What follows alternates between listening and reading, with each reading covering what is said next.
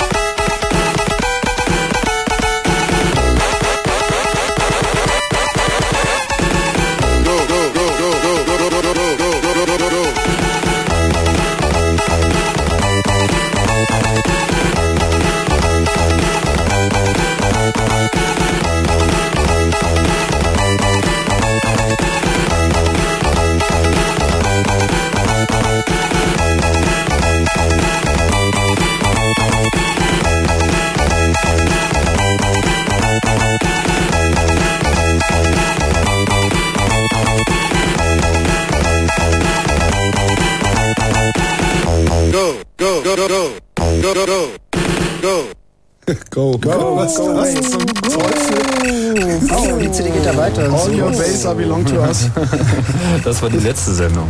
Ja, ist egal. Was, was war das, äh, bitte, Tim? Ähm, ja, das war schon mal ähm, ein, erster, ein erstes Beispiel für diese Musik des C64, die auf dem in den C64 eingebauten Soundprozessor, den SID, den Sound, das Sound Interface Device, Ui. genannt SID, ähm, gemacht wurde. Das war, der C64 hatte einen dreistimmigen Miniatur-Synthesizer, der im Wesentlichen nichts anderes konnte als eine ADSR-Kurve beschreiben. Wel welches Spiel habe ich damit eigentlich gemeint? Nicht die Blutgruppe des Programmierers. Äh, genau. Von einem Spiel, was heißt. Keine Details, welcher Planet? X-Kids. X-Kids. BMX-Kids, das war das ja. mit den Fahrrädern. Von ähm, Rob Hubbard, der halt einer von den bekannteren SID-Enthusiasten war. Ron Hubbard? Großer Gott! Sie haben uns gefunden. Ähm, Chaos Radio 64 ist es hier und es geht heute Abend äh, ausschließlich um den Commodore 64. Nein, nein, nein okay. schon mal völlig falsch. Da habt ihr mich aber falsch gebrieft. Warte mal, ich wollte gerade sagen, wer, wer, du bist, bevor du hier reinquatschst. Genau. Du heißt nämlich, wie heißt er denn? Tom. der Tom und der, ich quatsch immer rein. Der Tom ist der, der reinquatscht. Falls sich dann heute Zurecht. Abend so jemand anhört wie äh, die Leute, die nicht äh, Schweinebratenbrötchen oder sowas, sondern Schweinsbratenbrötler essen, dann ist das der Harald, unser äh, quasi Maskottchen aus Franken. So ist Erich. ja, eindeutig. Quasi Maskottchen. Quasi, ich habe ja quasi Modo gesagt. Gleichsam Maskottchen. Ja, und Tim eben. Tim ist der, äh, der ab und zu mal in der Villa anruft, wo dann äh, Frauen, Frauen am Telefon sagen, ah, Tim, ja, das ist Tim. Das hat sich nachhaltig Nein, geprägt. Das, das, hat, das hat, mich nicht nachhaltig geprägt, das hat mich unglaublich erschüttert. Okay, nächstes Mal stehst du später auf. Ja, okay. ah. Ja, du mich auch. Fang, fang doch mal an. Fang, fang du doch mal an. Soll ich noch mal was erklären? Erklär mir mal. Du bist unerklärlich. Ähm, guck mal, der, der zirpt. Das ist, ist das nicht geil? Also irgendwie so der, der, der durchschnittliche Home, äh, Homecomputer ähm, Freak, so, der hat natürlich irgendwie, äh, kriegt dann halt schon ganz wirre Zuckungen, wenn er diese Musik hört. Hier im Chat gibt's auch schon ganz begeisterte, äh, vielleicht auch weniger begeisterte Kommentare, das weiß ich gar nicht so ganz genau. Das ist ja alles so grün auf schwarz. Tim, wir haben noch nicht mal angefangen, vergiss die Kommentare. Aber wir haben noch nicht angefangen. Aber das ist halt schon mal eine, eine, eine ganz bemerkenswerte Eigenschaft. Kannst du mal die Musik einschalten, Tom? So? Tom. Ah. ah.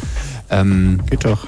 Eine, eine bemerkenswerte Eigenschaft, die irgendwie mit diesem C64 Commodore äh, Homecomputer, Commodore 64 Homecomputer aufkam, dass man auf einmal irgendwie eine bezahlbare Maschine auf dem Tisch hatte, die irgendwie mit einem einfachen Chip in der Lage war, irgendwie relativ äh, fetzige Sounds äh, vom Stapel zu brechen. Das war natürlich am Anfang, als die Maschine rauskam, alles noch gar nicht so elaboriert.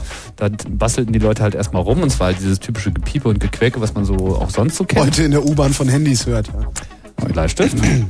Und das wurde dann aber dann relativ ähm, bald schon sehr, mh, mm, ja, sehr, sehr cool. So. Also die Leute haben irgendwie richtig verstanden, dass sie irgendwie auf einmal eine, eine, eine, eine voll programmierbare Synthesizer-Maschine haben. Der war natürlich beschränkt, hatte halt äh, nur drei Stimmen. Äh, bei jeder Stimme konnte man sozusagen einen Ton einstellen und das äh, tat man, indem man einfach eine einfache Hüllkurve beschrieben hat die sozusagen den Frequenzverlauf, die, die eigentliche Klangcharakteristik der Stimme eingestellt hat, über vier Parameter, ADSR, also Attack, Decay, Sustain, Release, also wie schnell geht der Anstieg, äh, Anstieg, wie schnell fällt danach die Frequenz wieder ab, wie lange hält sie sich auf diesem Level und wie lange klingt sie dann aus. Langes Release, langer Hall und all solche Sachen. Also relativ einfach zu verstehen. Und dann gab es noch irgendwelche abstrusen Möglichkeiten. Warte mal, hatte der, der hatte doch noch Filter in irgendeiner Form. Das weiß ich jetzt nicht. Müssen wir gleich nochmal nachschlagen, weil wir haben ja das Buch dabei. Fachmagazin. Das Fachmagazin. Und ja, da kommt dann halt so eine Musik raus. Ist das jetzt eigentlich auch gerade? Nee, das nee. ist neueren Datums. Okay. Und so viel zum Thema Spannungskurve. Ich würde sagen, ähm, es geht heute um den 64er und aber nicht nur, das meinte ich vorhin, sondern auch um 20 Jahre Computer und was man mit den Dingern alles so machen kann.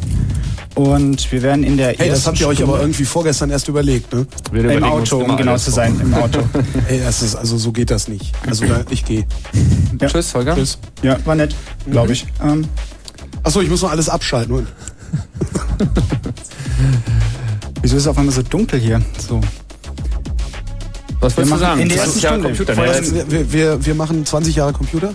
20 Jahre Computer und ähm, das Zeitgeschehen dazu. Also es ist ein bisschen eine Zeitreise. Es soll nicht nur um die Technik gehen, ähm, sondern auch, was man früher schon mit Computern machen konnte. Wir haben da eine Werbung dabei vom Jahre 19, ich glaube es war 84 von Atari, die äh, denen damals auch schon das Blau vom Himmel ähm, versprochen hat. Und ist sie hörbar, die Werbung? Die ist hörbar. Ah ja, gut. Yeah, so we will explain absolutely everything about anything.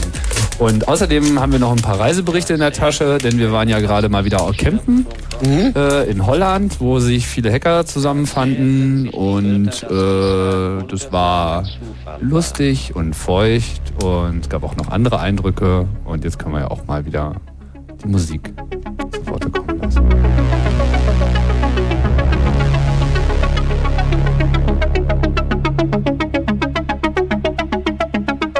erzählten sich die Engel, dass dies die Schöpfung Gottes sei. Erzählten die Götter, dass dies ein wundersamer Zufall war.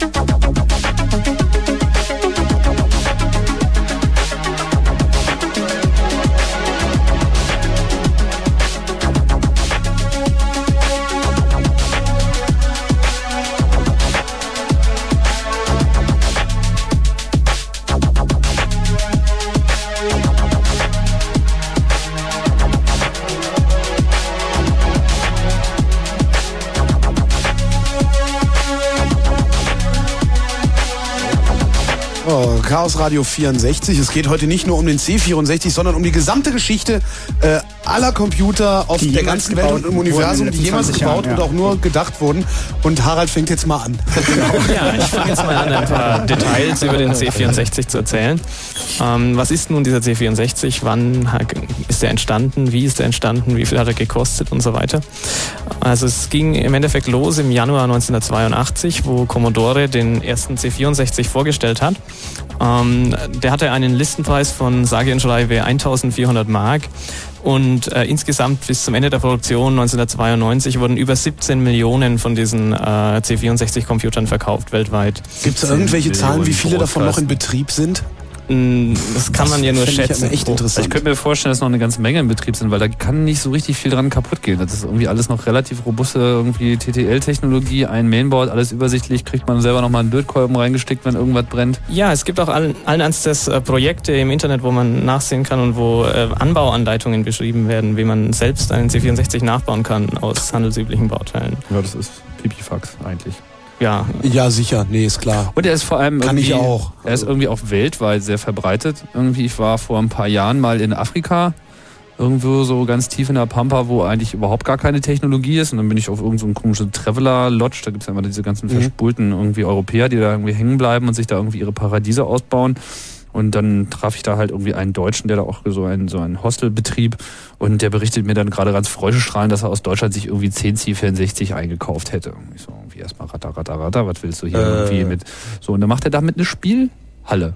So. Nee, da, ne? Ja, der hat einfach die C64 hingestellt. Frogger, ja? Alles. Da gibt's tolle Spiele für irgendwie, läuft alles prima und dann hat er einfach einen Raum gemacht, das rein und das sind halt alles, in dem, in der Stadt hatte halt irgendwie noch nie jemand überhaupt einen Computer gesehen. Mhm. Und er kam dann halt gleich mit C64 an.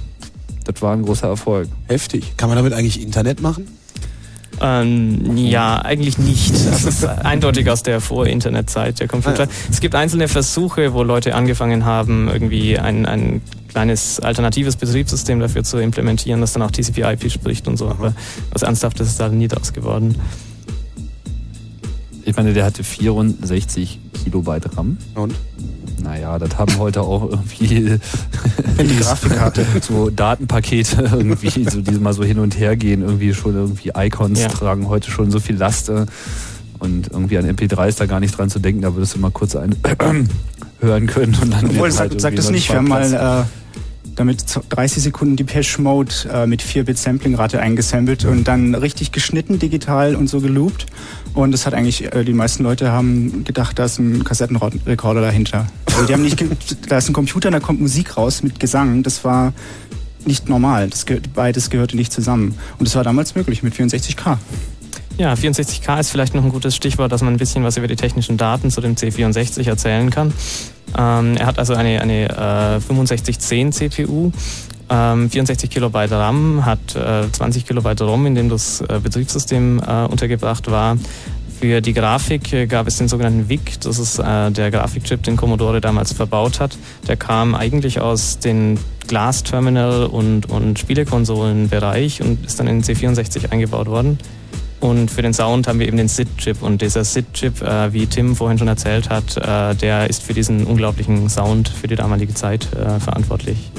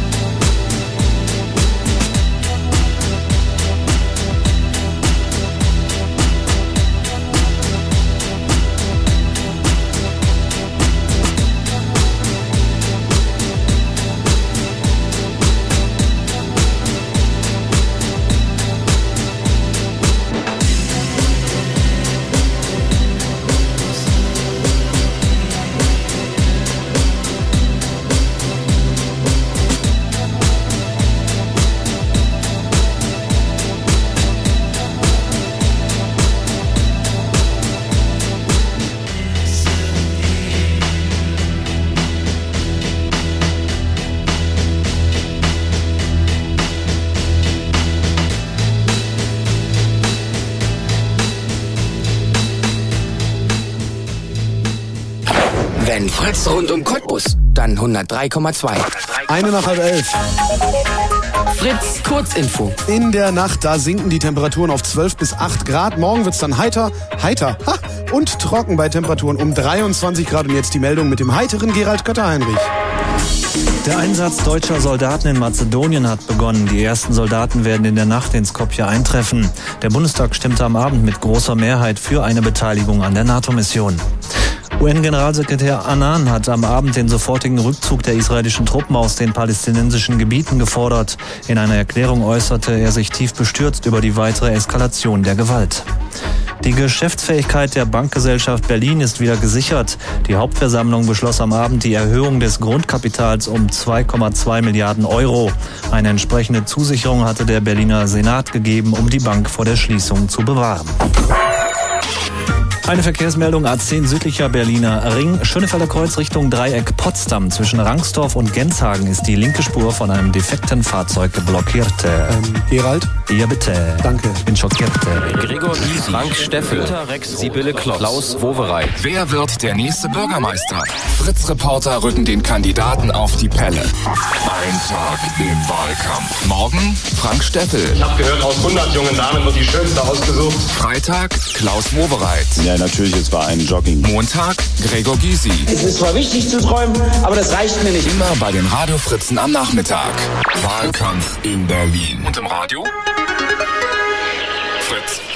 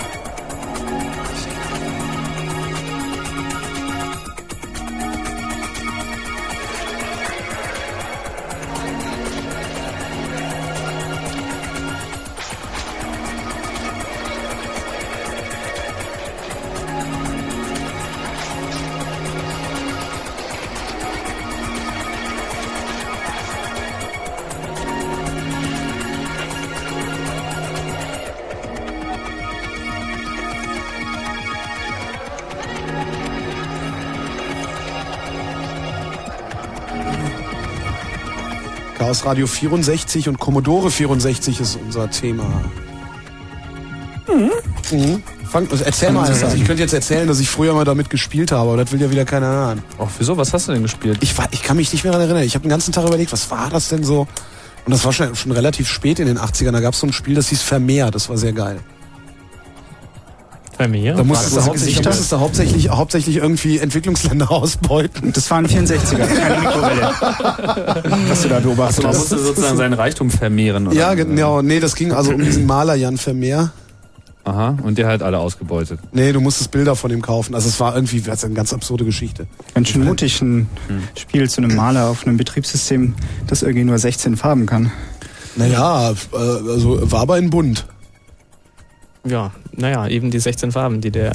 Also ich, ich bin selber immer wieder überrascht irgendwie. Immer wenn, jetzt auch gerade, wo wir irgendwie noch, uns noch mal so ein bisschen durchs Netz geschleift haben, irgendwie ob des Stichwortes C64, ähm, auch gerade bei diesen ganzen Sit-Listings, ich finde auch tierisch viele Spiele, die ich nicht kannte. Das liegt bei mir jetzt irgendwie ähm, wohl im Wesentlichen daran, dass ich das auch irgendwann habe dann bleiben lassen, um mich irgendwie mehr dem, dem der Technik irgendwie zuzuwenden. Ja, ich meine, du hast zum Schluss ja auch wirklich solche Kisten gekriegt für 300 Mark mit 500 CDs, wo nur Spiele drauf waren, äh, 500 äh, Disketten, wo nur Spiele drauf waren. Genau. Also das war ja irgendwie schon absurd. Ja, Genau. kommt drauf an, wie man den Schluss definiert, ja. Aber es gibt also tatsächlich, äh, gab es Zeiten, wo man für 20 Mark dann den C64 irgendwie bekommen konnte mit vielen, mit Da reden wir jetzt aber über den. Anfang, Anfang der 90er so, ne? Das ist Oder? dann Anfang der 90er. ja, Ende der ja, 80er hast du nur so tatsächlich. 300 bezahlt. Oder? Jetzt Ja. gehen die Preise wahrscheinlich schon wieder nach oben. Wir haben gar nicht geguckt irgendwie. Richtig, ja, tatsächlich. eBay also gucken, es ist schon, schon genau. fast wieder Sammlerstücke und äh, ja, das treibt die Preise dann etwas nach oben. Aber was halt sehr interessant war, war irgendwie so mit dem C64 kam halt auch so eine ganz neue ähm, Jugendkultur auf, so weil letzten, also natürlich nicht nur mit dem C64, sondern auch mit allen anderen äh, Homecomputern, die Anfang der 80er Jahre so äh, released wurden. Da hatte Atari seinen Atari 400, seinen Atari 800, die XL-Serie. Ähm, Apple gab es natürlich auch schon eine Weile. Ja, irgendwie kamen dann auch Schneider CPC. Genau, so. dann kamen diese, Ah. dann diese Japan-Klons, diese MP, äh, wie hießen noch gleich, MPX, nee, M, M, M, M, die MX. haben, sich- die haben sich ja gleich so MSX. an, MSX, genau, MSX. so, die haben, waren ja gleich Die ganz fit Revolution. und wollten dann auch gleich so einen Standard haben, Das der sich BIOS der nicht 80er. durchgesetzt hat. Ich habe mir die Maschine nie genau angeschaut irgendwie. Es war immer ganz putzig, was da kam, aber so richtig interessiert hat es, glaube ich, keinen. Also zumindest nicht in Europa. Das mag in Japan, Japan ganz anders gewesen gut. sein, ganz klar. Aber ähm, das, was halt neu war, man konnte halt ins Kaufhaus gehen und irgendwie neben Staubsaugern und Fernsehern und all diesen anderen Dingen, die es dort immer gibt, gab es dann halt auch Computer, die da so rumstanden. Und das Großartigste war, die sollten ja verkauft werden, also wurden sie irgendwie ausgestellt. Und die Verkäufer hatten ja auch nicht den geringsten Schimmer, worum es sich bei diesen Geräten überhaupt handelt. Sie wussten, das kann man irgendwie einschalten, dann steht da irgendwie 38.900 Ba- Basic Bytes, 911 Basic Bytes free. Und ja, dann kann man darauf rumtippen und vielleicht auch irgendwie 10 Print Hallo, 20 Goto 10 drauf machen und so, aber dann war es das dann auch schon so. Es gab natürlich dann auch schon so ein bisschen elaboriertere äh, Verkäufer mit der Zeit, aber sie waren dann doch in der Regel selten. Das führte dann immer dazu, dass komplette Jugendhorden dann irgendwann diese Lä- Läden übernahmen. So, also ich habe das selber irgendwie bei so zwei, drei, vier Läden irgendwie in meiner Heimatstadt erlebt, so dass wir dann irgendwie da so aufliefen und so, ah, da steht ja ein C64, geil, sogar eine Floppy, irgendwie super und auch noch ein Zufällig hatte einer eine dabei, eine so, Diskette. Und das war natürlich dann der Brüller. So. Und es hatte ja keiner eine. Kostet 1400 Mark. War so für den Average-Schüler ja auch nicht ohne, ohne weiteres irgendwie mal eben auszugeben. Die Floppy kostete nochmal das Gleiche.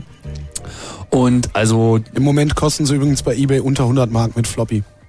mh, wie viele Tage vor Ende der Auktion? Äh, das eine war äh, morgen Mittag um 12. 12.30 Uhr. Mhm. Ja, das bedeutet ja aber nicht so viel. Es geht ja dann in den letzten 20 Sekunden. Ja, gut, das stimmt dann immer die Preise hoch. Aber ich denke auch, dass man irgendwie für 200 Mark irgendwie schon fett dabei sein kann. Ja. Das lohnt vielleicht sogar auch noch. Manches ist echt gut. Also so Jumpman-Spielen oder ein Ich habe Loadrunner. übrigens auch noch so ein, so ein Ding, wie hieß der denn? Da gab es von äh, Texas Instruments gab's mal so eine komische Kiste, sowas habe ich noch zu Hause. Kann man damit noch was anfangen? Will das einer kaufen? Du hast einen TI 99 99 4A, genau. Ein TI 99 4A, so hieß er. Oh, mit der Klötzchen-Grafik. Ja, genau. Ja, irgendwie eine Willst du ganz, den haben? Eine ganz weirde Maschine. Nein. Schade.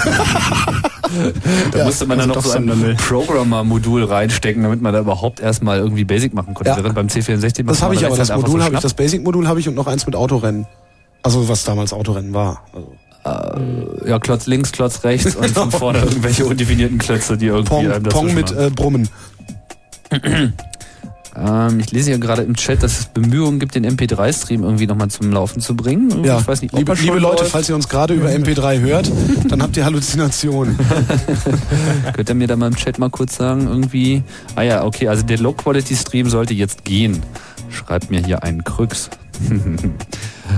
ja, das hatten wir etwas vergessen. aber Mhm. sind ja alle ganz fleißig dabei. Ähm, und dann gibt's hier noch so einen Ebay-Link. Mal schauen, was dabei herauskommt. Ja, also das mit dieser Kaufhof, äh, Kaufhaus, Kaufhofkultur, das war wirklich großartig, weil da haben sich dann irgendwie das erste Mal so richtig die Szenen auch zusammengefunden. Irgendwie, das war halt so ein permanenter Real-Life-Treff und meistens ähm, schaffte man es so, äh, so einen Ort, so einen Kaufhausort. Naja, da wurde so vier Wochen, sechs Wochen wurde der massiv beackert und dann ging es der Geschäftsleitung irgendwann auf den Sack, dass halt irgendwie Tonnen von Nerds den ganzen Tag traubenartig dort waren und irgendwie ihre Spiele tauschten und rumtreteten und, Und irgendwie gar nichts kauften. Zeit halt Dinge von sich gaben.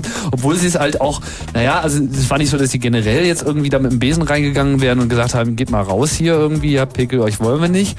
Sondern sie waren auch sehr dankbar, weil dadurch natürlich auch Leute im Haus waren, die den Kunden auch erklären konnten, Was das diese Maschine ist. sind und warum man das haben will. Nicht? Die haben permanent irgendwie Spiele reingemacht und die Verkäufer waren dann auch immer mit am Falschen und mit am Tauschen und waren immer ganz glücklich, dass sie irgendwie viele neue äh, Programme bekommen haben.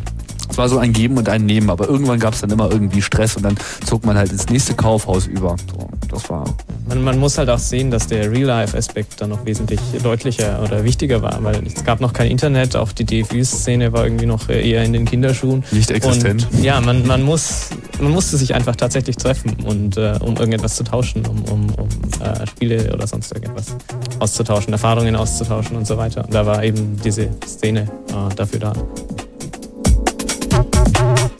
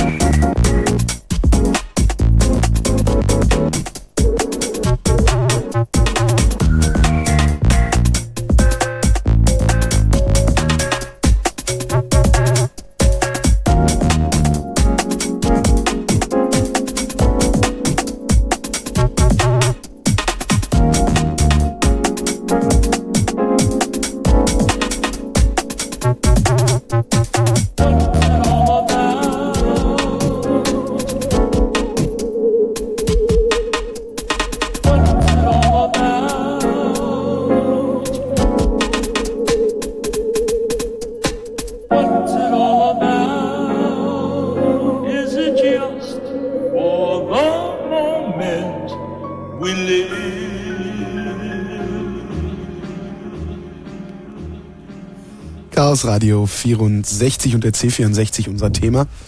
Äh, wo waren wir denn stehen geblieben gerade? Bei der Technik. Bei der Technik. Ja, Harald, der sag doch was über die Technik. Ja gut, Genau, also wie wie ich schon angefangen hatte äh, zu sprechen, es ist eine 6510 CPU, die ist kompatibel zu der äh, 6502 CPU.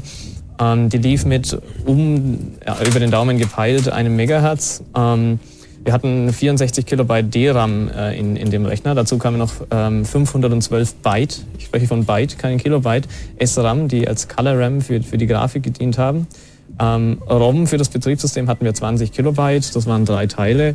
Ähm, 8 Kilobyte für das Basic, 8 Kilobyte für den sogenannten Kernel und äh, 4 Kilobyte waren für das Character ROM, in dem die ganzen Zeichen, die im Textmodus dargestellt wurden, ähm, ähm, eben äh, als Grafik abgespeichert waren, damit man die äh, darstellen konnte.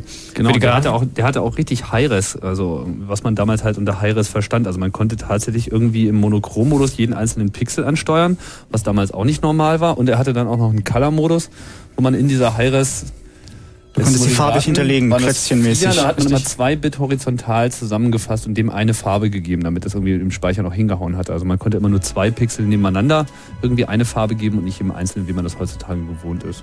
Ja, ähm, von dem High-Res, also die, die Auflösung, die man da hatte, war 320 mal 200 Pixel im, im Maximum. Das. Ganze, High-Res. ja, High-Res. Handy-Res. High, ja. ähm, ja, man, man, man muss sich einfach vorstellen. Ähm, vielleicht noch zu diesem Grafikchip, wenn wir gerade bei der Grafik hängen. Dieser VIC, der hat, ähm, also wie gesagt, der kam aus der, der Spielekonsolen-Szene heraus und wurde dann in diesen Heimcomputer eingebaut.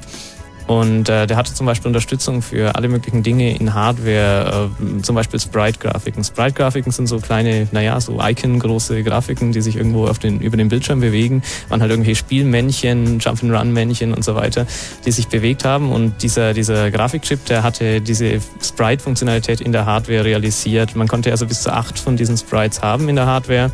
Und, Wenn sie äh, einfarbig waren, oder? Sonst Ähm, nur. Nee, die waren auch viel- vielfarbig. Die waren tatsächlich auch, ja. und dann konnte man die nicht alle einzeln einsteuern, aber es war Ja, dann halt auch wieder dieses zwei Bit so richtig tricksen. Ja, ich meine, da gab es immer wieder kleinere Einschränkungen. Man hat diese, diese acht Sprites und die Hardware konnte dann sogar erkennen, wenn Sprites miteinander kollidiert sind oder wenn Sprite- Sprites mit dem, mit dem Hintergrund kollidiert sind. Also man musste das nicht in der Software alles berechnen, sondern man hat dann einfach von dem Grafikcheck eine Benachrichtigung bekommen. You are here. ähm, ja, das, Genau, die zwei Sprites sind kollidiert, tu mal irgendwas. Zeig eine andere Grafik, dass eine Kollision stattgefunden hat oder so. Mach ihn dote. Ja. Ja, damit war es einfach die perfekte irgendwie Spielemaschine. Man konnte halt irgendwie tolle Musik machen, man konnte irgendwie halbwegs brauchbare, tolle Grafik machen, man hatte irgendwie die Möglichkeit, zwei Joysticks anzuschließen und irgendwie, was wollte man denn eigentlich noch mehr? Und vor allem 64 Kilobyte RAM. Heftig, Ein heftig, heftig. Wahnsinn. Das kriegen wir nie voll. So, was soll man denn da rein tun?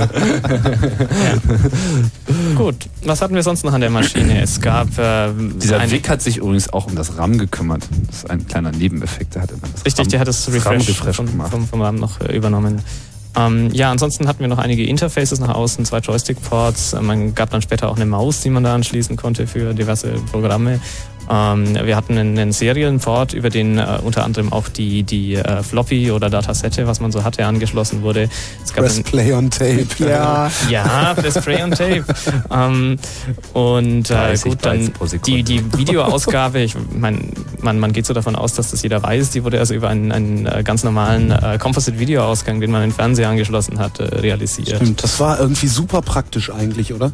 Brotkiste Möchte man doch eigentlich heute wieder haben. So. Ja, ja. Klack. Heute nennt man das Set-Top-Box. Genau. Ja. Ja, die Grafik bei den Set-Top-Boxen ist ähnlich, stimmt. Okay, gut. Ähm, Ja, man konnte den auch geil programmieren, diesen Rechner irgendwie. Man konnte halt irgendwie die Kiste einschalten und bumm, man war einfach sofort im Basic-Interpreter. Man konnte also gleich die nächste Zeile einfach 10 erste Programmzeile returnen und dann war das einfach eingegeben. So. Mehr war halt nicht nötig. War also so richtig irgendwie Hack-Mode on. Der bootete irgendwie in zwei Sekunden. So, und dann war irgendwie, ach noch nicht mal, eine Sekunde irgendwie und dann war er da. Also klack, irgendwie kurzes und dann hatte man schon den blinkenden Cursor vor der Nase. Das hat man heutzutage irgendwie auch nicht.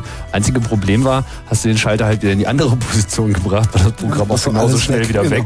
Runterfahren? Was ist das? Ja, und, und so mit Abspeichern und so. Wer hatte schon eine Floppy Disk? Das musste man halt auf Kassette Ja, und abspeichern. Eben, Wenn man bei der Kassette hat auch, glaube ich, nur 150 Mark gekostet, oder? Ich meine, das Gerät hätte nur 150 gekostet. war damals. Das hat relativ bestimmt günstig. irgendwann mal 150 gekostet. Ja, Ja, es aber nicht am Anfang. Nee? Ähm, ja, aber wenn man sagt, der bootet schnell, man muss dann, wenn man, wenn man Floppy oder Datasette sich ansieht, dann muss man aber auch wieder die Geschwindigkeit von diesen Geräten ansehen. Das war dann ebenso unendlich langsam. Und das, Das war unglaublich langsam. Da ist man nach Hause gekommen? so geil irgendwie auf einer Party. Hey, leg doch mal dieses Tape ein. ja. Flöt, flöt, flöt, flöt.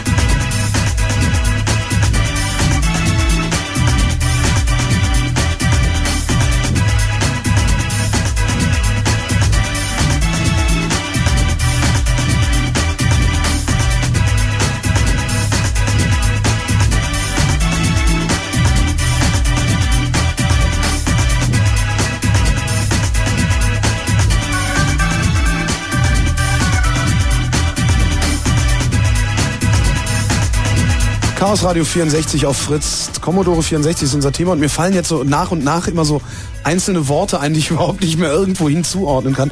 Und das eine, was mir eben eingefallen ist, war Poke. Erklär doch nochmal so süß, wie du mir das eben erklärt hast, was es war. Da mit Poke konntest du direkt einen Wert an eine bestimmte Speicheradresse in dem Computer hineinschreiben. Es war halt ein Befehl in diesem Basic, den du auch direkt so eingeben konntest. Und wenn du irgendwie Poke 53.280,16 äh, 16 oder 1 machst, dann war es weiß. Weiß. Genau. Also damit konntest du direkt die Farbe, die der Hintergrund hatte, beziehungsweise dann noch ein unter äh, 53.281 war dann die Farbe des Rahmens. Genau, der sozusagen wie so ein Hellblau. Passepartout irgendwie den Bildschirm schön in die Mitte gebracht hat, weil bei den Fernsehern ja so der Rand, das ist so eine diffuse Masse, da weiß man nicht so richtig, wie viel der Fernseher angezeigt hat, deswegen musste man auf einen relativ kleinen Bereich nochmal einschränken. Waren ja auch nur 320 Pixel. Na, immerhin. Mal 240. 200. Du wolltest ja, nicht übertreiben jetzt. Ja, und woher hatte man dann diese Informationen, wie man an welche Speicheradresse irgendwie etwas schrieb? Da hat sich also dann, dadurch, dass es diese programmiertechnischen Möglichkeiten gab, eben diese Szene irgendwo gebildet. Und es gab dann auch Organe dieser Szene, wie zum Beispiel eben das 64er in Deutschland, das, ähm, das Computermagazin, das sich eben exklusiv dem Commodore 64 verschrieben hat und in dem dann auch jede, jedes Monat, wenn es veröffentlicht wurde, dann Listings drin standen und ähm, die man abtippen konnte. Kennt ihr und dann gelernt Checksum? Checksum. Ja, oder Run ist auch noch so ein Magazin, habe ich erst vor ein paar Tagen wieder drin geblättert. Die hatten dann immer so Mädchen vorne drauf, so, irgendwie so hübsche, so mit dem Rechner in der Hand und so. Ach, echt? Mein C64, Ach so. ja. Siggi, Siggi hat auch mal das Editorial geschrieben. Ah, die blonde Sigi, genau. Die blonde Siggi. Was? Die blonde Siegel kenne ich jetzt aber auch nicht. Mit Foto. Für die Zielgruppe. Echt? Nerd-Vorlage? Nein. Honor Nicht mal in dem. Alter. Nicht mal in dem Alter. Aber was, was der C64 wirklich auch äh, geleistet hat, war irgendwie die, die Kids zu Programmierern zu machen, weil einfach die Schnittstelle irgendwie, um überhaupt erstmal ein laufendes Programm zu bringen, die war einfach super einfach, super schnell und immer da und immer gleich. Und dadurch hat sich natürlich das Wissen auch gut verbreiten können. Es war einfach, einfach mal eine Norm dieser Rechner, die sich dann irgendwie fast alle gekauft haben. Und klar, eine Maschine hat immer irgendwelche äh, Macken und Fehler und Sachen, die irgendwie auf anderen Computer besser sind, aber es ist irgendwie der größte Wert, wenn irgendwie alle die gleiche Plattform haben. Man, man kriegt ja sogar auf dem PC was hin, obwohl diese Maschine irgendwie krank ist. Und äh, beim C64 war es eben äh, ganz genauso. Und dann, das ist auch noch wichtig, gab es so ein tolles Buch, Die Bibel. Von einem etwas umstrittenen Verlag namens Data Bäcker irgendwie. Das ist irgendwie so ein Spin-off irgendwie genau von dem Bäcker oder von dem Bruder von dem Bäcker, diesem Autobäcker. Dem der Autohaus in diesen riesigen, Düsseldorf, Genau, diesem riesigen äh, Gebrauchtwagenhändler. Und dann gab es halt Databäcker. Und Databäcker ist eigentlich relativ cool an die Sache herangegangen. Die haben sich irgendwie einfach Freaks genommen, die irgendwie Bescheid wüssten. Und die haben einfach aufgeschrieben, was drin steht. Also gut, äh, denkt man sich halt zunächst einmal ein normales äh, Computerbuch, wie es heute so viele gibt. Da gab es äh, ein, ein Buch, ein sehr frühes Buch, das war glaube ich sogar das erste oder das zweite, was irgendwie rauskam, das hieß 64 intern. Hier in diesem hübschen rot-weißen äh, Einband so irgendwie. Bundeszentrale für die politische Bildung. Also die machen ihre Bücher immer noch in dem Layout. Ernsthaft, das sieht, also jetzt nicht in der Type, nicht in der, nicht in der Type innen, aber außen, das Layout außen von dem Buch, das sieht heute noch genauso aus wie, wie 64 intern. Aha. Auch so ein, so, so ein Rahmen, der eigentlich, wenn er schwarz wäre, wäre es ja eine Traueranzeige, ne? Die DD Das DTP haben sie wahrscheinlich haben sie auch mit dem C64 gemacht und dann haben sie einfach einen Matrix-Drucker angeschlossen, einen FX80, wenn ich hier irgendwie den Font richtig interpretiere.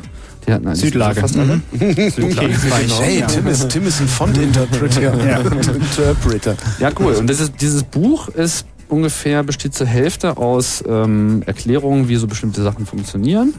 Halt so geschriebener Text. Und dann irgendwann weiter hinten, genau, Kapitel 8.3 auf Seite 144 von, Moment, wir wollen genau sein, von äh, 300 ist einfach nur ROM-Listing. Irgendwie seitenweise einfach Zahlen. Irgendwie, hier steht zum Beispiel A238 5441 D8 524554 5552.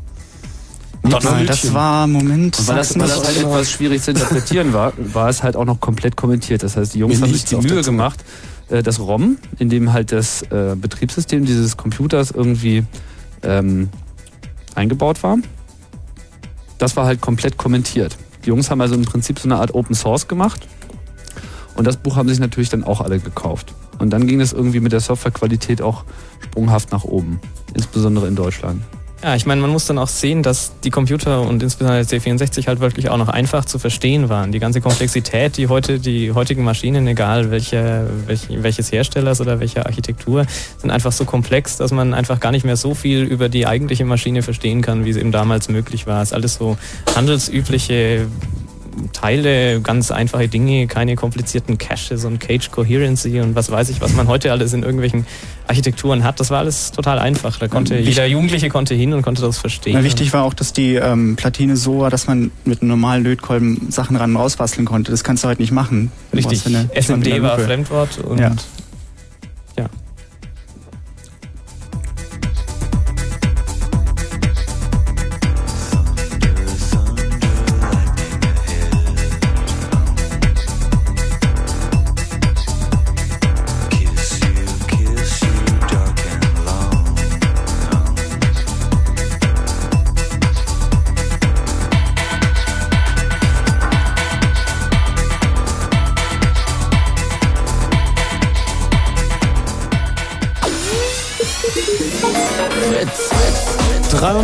Uhr, schönen guten Abend, hier ist das Chaos Radio. Blue Moon. Und zwar das Chaos Radio Nummer 64 mit dem C64 als Thema.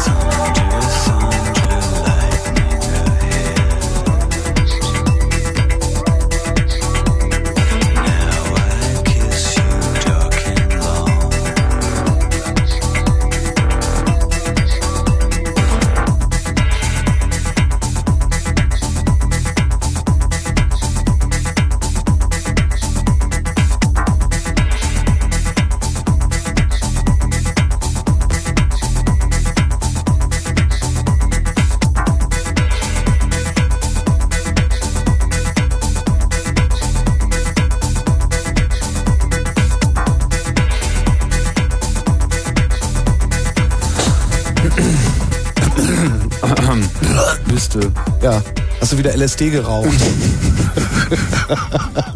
Du kennst dich aus mit Drogen, was? äh, ja, nee, ja. Ich, ich esse auch immer Haschisch und äh, spritze mir.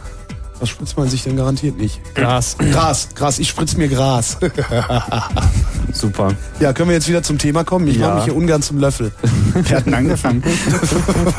Du hast angefangen. Ja, äh, Ja, apropos Gras, wir waren. apropos Gras, ihr war, wart ihr nicht in Holland? Ja, genau. ja, wir waren in Holland duschen. Duschen? Wieso duschen? Naja, also wir Ich waren dachte, auf, da haben die Fahrräder und keine Duschen. ähm, ja, das hatten wir auch gedacht. Aber es gab da halt auch Duschen irgendwie. Wir standen halt da von den drei, vier Tagen auf dem Acker irgendwie ziemlich viel im Regen. Wir waren auf der Hell 2001, was halt ein ähm, relativ großes Hackertreffen ist in Holland. Wie viele Leute waren da? Da waren 3000 Leute Oh. irgendwie. Also es war richtig knüppeldicke voll. Es war ein großes Gelände, so ein Park, ähm, Teil der Universität in Twente oder der Universität Twente. Tom, sag doch einfach, was du Tom, sag möchtest. doch, was du sagen willst. Ich Komm, wollte einfach Tom sagen, dass wir das später sagen. Du wolltest Du sagen, wolltest sagen, dass wir das Ja. später sagen. Auf jeden Fall waren wir da und das war irgendwie alles ganz toll und wir wollen davon auch ein bisschen später erzählen und vor allem wollen wir irgendwie von dem Radioprogramm, was dort gelaufen ist, noch ein paar nette Interviews bringen, die ähm, das Zuhören wert sind. Ja, dann machen wir das zum Schluss der Sendung. Lass uns weiter über den C64 reden, weil das wollten wir eigentlich. Mhm. Fang an. Ich kenne ich, ich habe keinen C64. Also, Du hast keinen C64? nee, Oh Mann, was Ja. machen wir denn da? Er schenkt mir einen. Ich tausche einen C64, also ich tausche meinen TI 99. Dein TI-99. Also C64 war übrigens nicht nur im Westen, wo wir hier alle herkommen, irgendwie äh, ein begehrtes Gut, sondern natürlich auch im Osten. Also es gab halt Leute, die in der Lage waren, sich durch die notwendigen äh, Kontakte und Beziehungen oder Verwandte ähm, irgendwie auch in den Besitz eines solchen Gerätes zu bringen. Also es gab auch andere Computer, die verbreitet waren. Allerdings kein Experte. Also natürlich auch der ZX Spectrum hatte irgendwie einen gewissen Verbreitungsgrad, der war auch noch billiger. Aber eben auch der Commodore 64. Wie viele gab's da? Im Osten? Mhm. Gibt's da Zahlen? Keine Ahnung. Nö, auch noch nie was drüber. Vielleicht ist ja dass es irgendjemand eine keine offizielle statistische Erhebung darüber gab, wie viel C64 in die DDR geschmuggelt wurde. Genau, ja. C64. Ich kann es ich kann's auch nicht einschätzen, aber vielleicht irgendwie gibt es ja unter den Zuhörern irgendwie Leute, die das einschätzen können und die irgendwie einen ähm, Eine C64 Einschätzung gehabt abgeben haben oder in der Lage waren, eins zu bekommen oder Genau. ähm, die vielleicht jemanden kannten, der einen gehabt hat oder die irgendwie zusammen da gehackt oder programmiert haben. Also falls, falls Sie äh, sachdienliche Hinweise geben können äh, zum Thema C64 in der DDR, ja, sachdienliche Hinweise zum Thema C64 in der DDR unter der Telefonnummer hier. 0331 für Potsdam 70 97 110.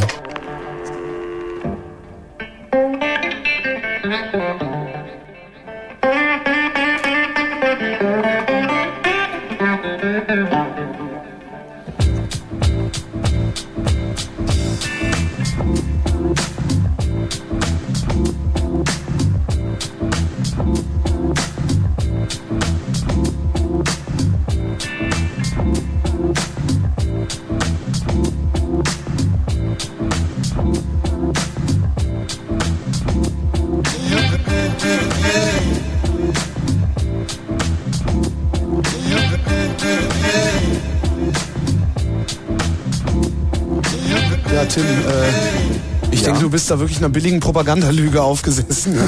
Im Osten gab es keine Computer. Echt nicht? Nee. Doch, die, haben, nein, die, alle da noch. gab- Die sind gerade alle online mit 300 Baut, deswegen können die nicht anrufen.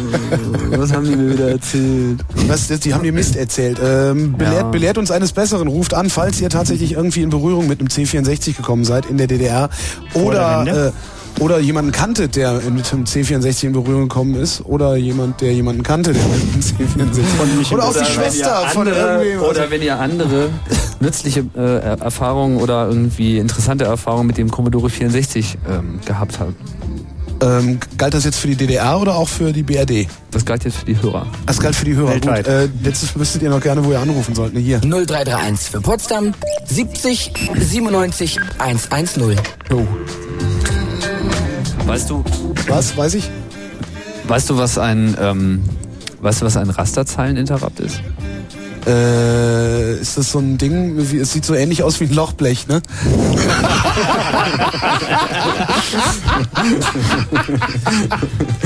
ja, nee, ich habe nicht die leiseste Ahnung, aber wir haben Anrufer, also ich könnte mich aus dieser Nummer jetzt wirklich gut rausstellen. Ja, frag mal. Ja, fragen wir mal. ob, ob er weiß, was ein Rasterzeilen ist.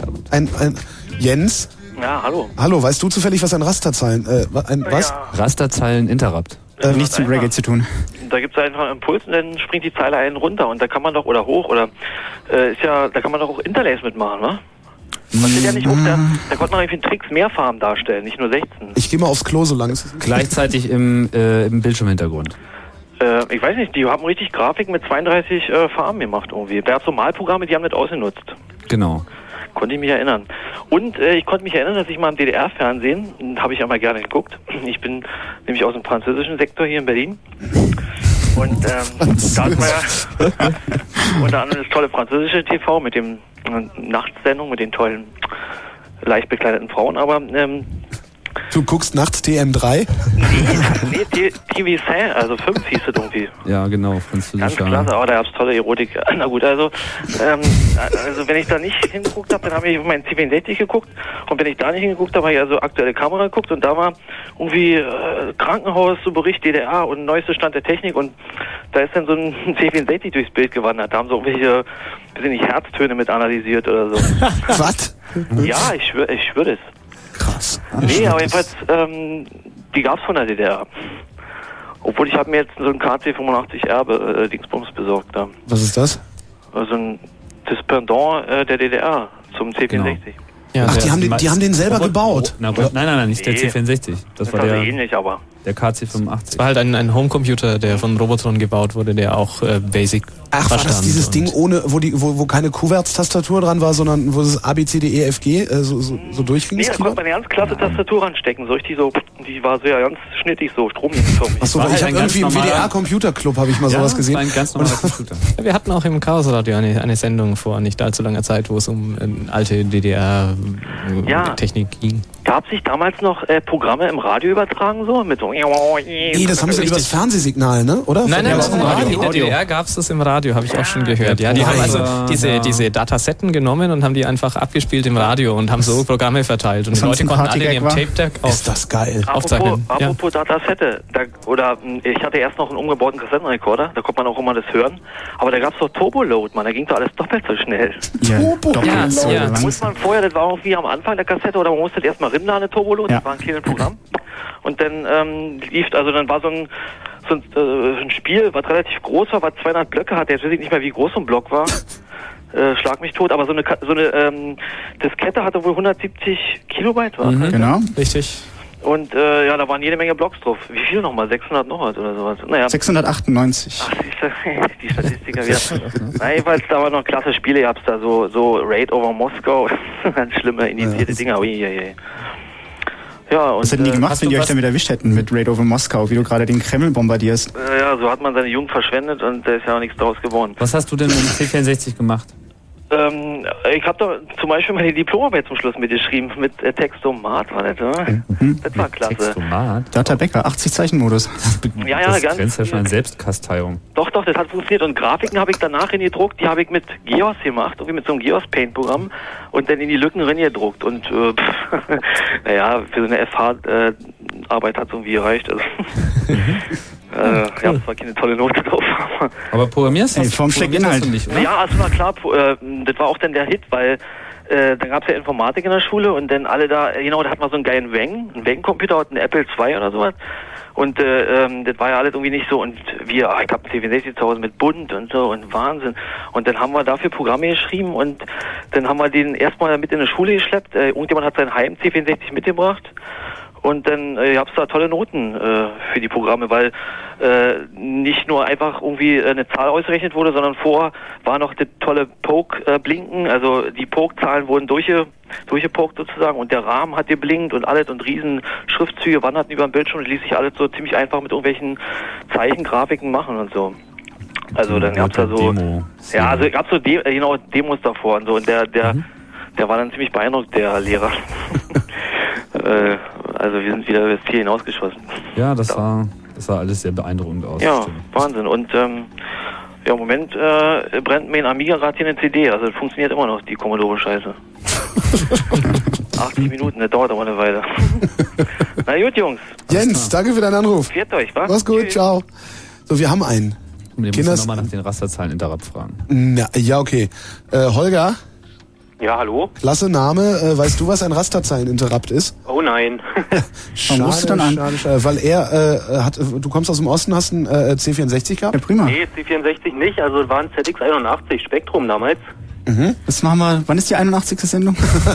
äh, so ein bisschen hin, ne? Ah, das war in der DDR, Holger. Ja, richtig. Ähm, ja, also auch wild besorgen lassen. Irgendwie, also Vater hat sich ein Team besorgen lassen damals. Ähm, hing dann an so einem lustigen Junos-Monitor dran, hier, so ein russisches Modell. Und äh, ja, ich sag mal, was eben auch gesagt wurde hier mit dem über Radio ausstrahlen, das lief damals irgendwie auf DT64. Da, da gab's so eine lustige Computersendung. Und ja, da wurden wirklich, also ich sag mal, für die scheinbar verbreitetsten Plattformen, das war damals halt der C64 und eben auch der, der ZX81 äh, und halt das baugleiche Gerät, das war halt dieser KC 8502 oder 03, also da haben sie den ZX81 nachgeschraubt äh, bei Robotron und äh, da wurden halt direkt diese Programme da irgendwie ausgestrahlt übers, über den Rundfunk, ne? Mhm. Weißt du noch, wie dieser Professor, war das nicht ein Professor, der das gemacht hat? Oder ein. War doch ein Universitätsprofessor, oder? Hm, Ich, das weiß ich nicht mehr. Also, also ich weiß auch nicht mehr, wie die Sendung hieß, aber ich weiß, dass es das halt noch gab, so schön zum Aufnehmen und so. Genau. Also, ja, das war ziemlich ja, cool. wie gesagt. Und ich Machen wir das jetzt auch gleich nochmal. Hm? Das machen wir jetzt auch Das gleich wäre noch mal. cool. Das, das könnten wir eigentlich mal machen, stimmt. Genau. Ja, nee, und äh, wie gesagt, also ich denke mal, in der DDR verbreitet waren eigentlich ja, C64 und diese ZX81-Derivate, ne? Mhm. Denke ich mal. Also ein C64 ist meines Wissens nicht nachgebaut worden. Nee, also das, ZX81 das war würde mich auch schon wundern. KC-Reihe, das waren ZX81-Prozessoren.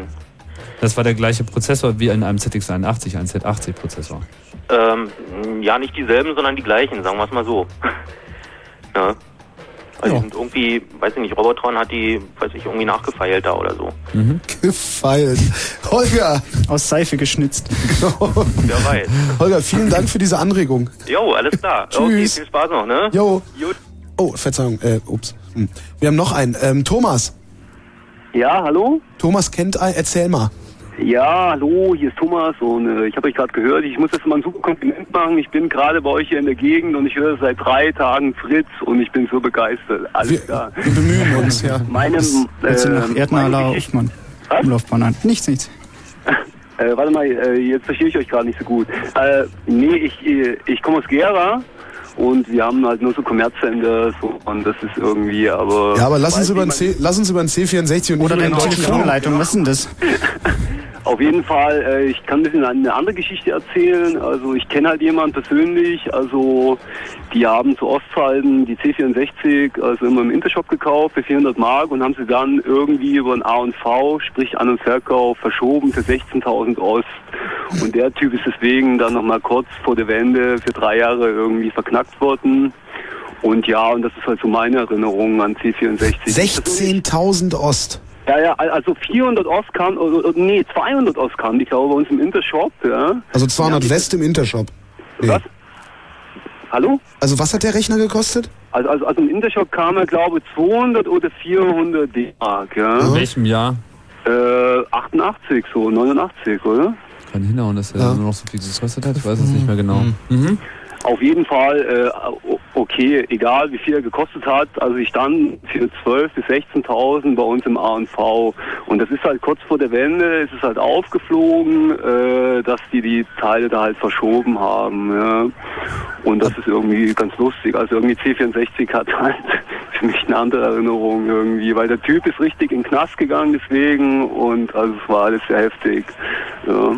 Aber er ist ganz was offensichtlich war- losgeworden. Aber was war das Vergehen? Also ich meine, wes weswegen, wie Ja, lautet also, da die äh, Anklage? Nein, nein, das war halt so. Also, also die, die haben die Teile gekauft, ja, und haben sie dann praktisch, also zum überhöhten Preis ähm, an den A&V verkauft, ja. Und So. das war halt äh, gesetzlich nicht irgendwie erlaubt. Was weiß ich, ich kenne mich mit DDR-Gesetzen nicht so gut aus, aber auf jeden Fall äh, ist er deswegen ins Gefängnis gegangen. Ja.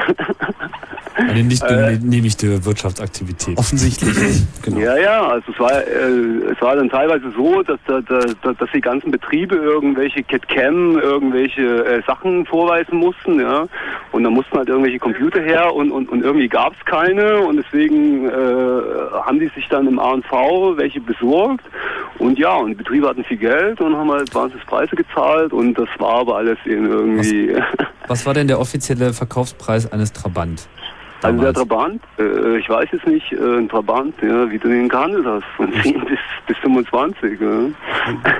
Also ich 25.000. selber, ich selber war damals 17 ja, und äh, ich habe mich nicht so für Trabants interessiert, aber äh, C64 weiß ich noch, habe ich meine Nase schön am Schaufensterblatt gedrückt und ich selber habe aber dann einen bekommen von meinen Eltern, weil die glücklicherweise über Westcase verfügt haben, war lustig. Wollte ich euch bloß mal sagen. Aber was ich euch überhaupt sagen wollte, war das, dass ich äh, Fritz sehr gut finde. Ich bin zurzeit in Havelberg, hier auf dem Pferdemarkt. Und äh, ja, ich höre einen Sender seit drei Tagen und alles sehr optimaler Sound, ja. Herzlichen Dank, Thomas. Alles klar, Mach's alles so, gell? Und vielleicht könnte man die Reichweite bis nach Ostthüringen erweitern, wenn ihr das dürft, ja. Äh, das dürfen, das, das dürfen wir nicht, aber äh, du kannst uns im Internet. Da unten wirklich nur ganz Du kannst uns, du kannst uns ja im Internet hören. Echt? Geht das? Ja, www.fritz.de. Ah, ist leicht heute nicht. Äh, Doch, heute geht das auch. Wir haben ja einen Realstream. Nur ja, weil euer das- ja, ja. MP3-Stream am Arsch ist, weil es verpennt läuft habt, auch. ja? Ja, ja läuft heißt das noch lange nicht, dass unser Realstream nicht läuft. Der läuft. Thomas, danke für deinen Anruf. Ja, alles klar. Tschüss. Ja. Wir machen das gleich mal. Was? Thüringen, wir schalten das an. Genau, wir schalten einfach mal Thüringen ein. Wir senden da Daten hin nach Thüringen. Äh, jetzt, jetzt kommt's, Kinders. Also pass auf. Roger? Du hast, also jetzt, jetzt, ich finde das klasse. Normalerweise rufen ja Leute an, die fragen, das, oder haben das Problem, dass ihr Windows nicht geht. Roger hat eine Frage nach dem C64-Befehl. Ist das cool? Schieß mal los. Jo, also ich habe den neulich rausgekramt und kann mich entsinnen, da gab es mal einen Befehl, mit dem konnte ich dieses Turbo ABC und Run und Load mir gesparen, indem ich den Befehl eingegeben habe, habe dann Press, Play und Tape gemacht, der hat das Spiel laden, gestartet, fertig. Und diesen Befehl suche ich wie bekloppt und keiner weiß den. Befehl, um automatisch zu laden. Ja, und dann das Spiel zu starten. Sodass er automatisch Load und dann gleich Run macht. Ja. das Komma war äh, Shift Run Stop. Shift Run Stop. Bei Basic-Programm hat das funktioniert, aber bei Komma 8, Nee, Komma einfach 1 direkt- nicht, oder? Direkt so Ah, nein, er redet von. Tape, das ist kein Komma 8. Du meinst, das, ein- du du redest von einer ähm, abgekürzten Tastaturfolge, oder? Ähm, ich weiß es nicht. Oder nach einem bestimmten Kommando? Ne, das war eigentlich ein Kommando so. Hm, Kenn ich auch nicht. ah ja. Toll. Äh, ja, schade, dass wir dir nicht helfen konnten, Roger. Weißt du, was ein Rasterzahleninterrupt ist? Nee, weiß ich leider auch nicht. Weißt du, was ein Trabant gekostet hat 1989? Nee, das weiß ich auch nicht. Okay. Ja gut, dann sind wir jetzt quitt, Roger. Danke für deinen Anruf. Gut, danke. Tschüss. Tschüss. So, wir haben einen, der weiß das. Alex. Alex, Ja, Hallöchen. was hat der C64 kurz vor der Wende gekostet? Naja, für mich war es auf jeden Fall extrem teuer. Ich habe den schweren Fehler begangen, also die Wende nicht vorauszusehen und habe einfach mal 10.000 Mark hingelegt. 10.000 Ost. 10.000 Ost für einen C64, Ein äh, guter für Schnitt. einen grünen Monochrom-Monitor und eine Floppy, ein Haufen diverse Spiele. Ja, und dann kurze Zeit später, ein paar Monate später, gab es dann also die Wende Hm. und dementsprechend neue Preise. Ja, und noch ein Jahr später die 10.000 Mark 1 zu 1. Ja, sozusagen. Ich hätte mir echt den Arsch gebissen. Entschuldige. Äh, nee, kein Problem. Ich das- habe das mit sehr viel Humor getragen. War nicht so weiter dramatisch. Ich weiß, war, war das denn, äh, war das der offizielle Ladenpreis oder hast du ihn nur auf, über Umwege gekriegt? Also gab es Läden, wo man den kaufen konnte? Mm, Nee, Läden gab es da nicht, das lief alles so unter der Hand. Im Grunde war jemand, der ausreisen wollte und die ganzen Sachen abstoßen wollte. Und der hat natürlich ein fettes Schnäppchen gemacht. Mhm. Naja, auf jeden Fall fällt mir auch noch eine andere nette Geschichte zum C64 ein. Ähm, also Rasterzeitinterrupt fällt mir irgendwie bloß noch ein, diese ganze Demo-Geschichte vor den Spielen, die Demos von den entsprechenden Cracker-Gruppen. Mhm. Ja, die haben den verwendet. Aber Genau, die haben ihn verwendet für diese netten ähm, Bildabläufe, ne? wenn dann Mhm. irgendwelche Balken hoch und runter scrollen, alles möglichst ruckelfrei etc. Mhm. Ja, jedenfalls ähm, konnte man ja so nette Sachen machen, zum Beispiel den Cursor halt auf die Bildschirmhintergrundfarbe einfärben. Dann zum Beispiel Lot schreiben und irgendein Spiel laden, sodass die Sachen zum Beispiel im Prinzip blind abliefen.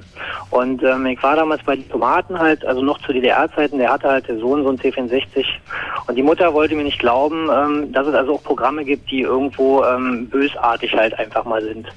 Also was heute klassisch über Viren und so weiter. Also im Prinzip war es einfach so, da gab es halt auch in der Sachen, äh, dass irgendwelche Figuren auf dem Bildschirm rumhopsen und ewig nicht weggehen wollten. Wenn man sowas gestartet hat, die wurden halt an Spiele meintime rangehangen. Und dann haben wir das halt so gemacht, ähm, habe mich mit dem Typen abgesprochen und habe diesen Cursor halt eingefärbt. Wir haben das also ähm, im Prinzip Vorspiel gesetzt, was normalerweise lädt, haben wir einfach die Namen ausgetauscht.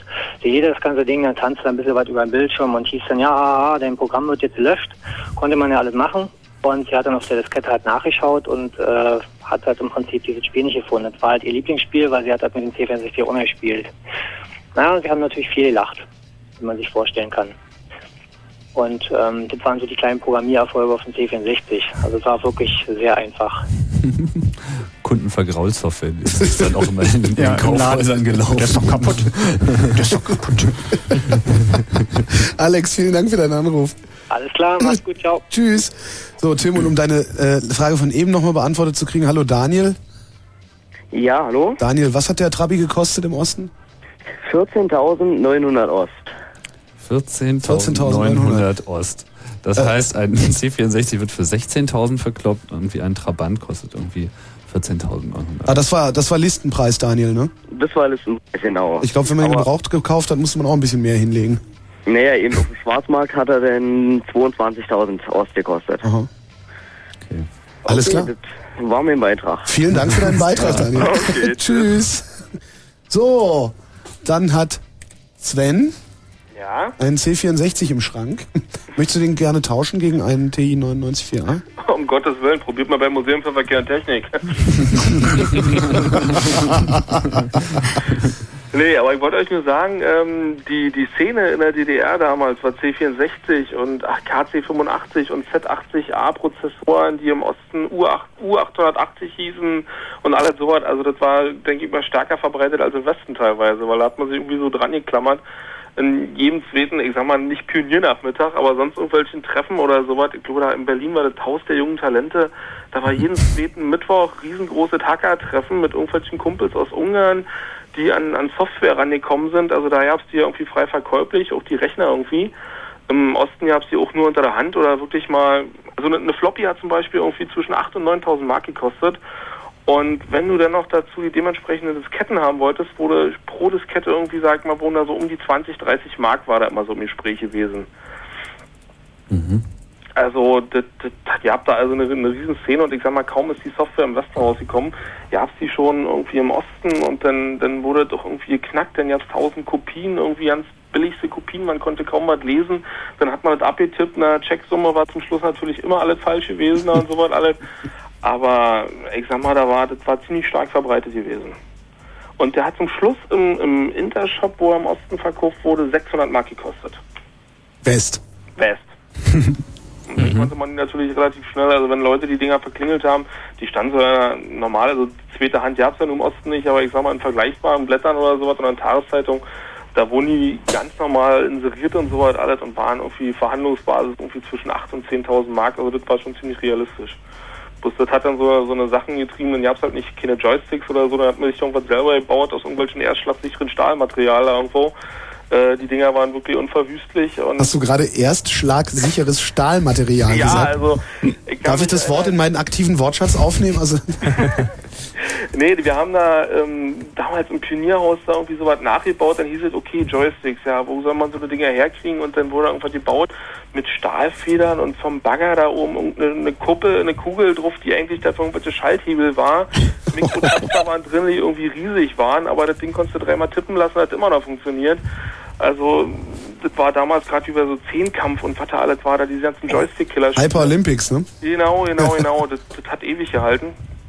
Aber das, das war, die Szene hat einfach mal definitiv existiert.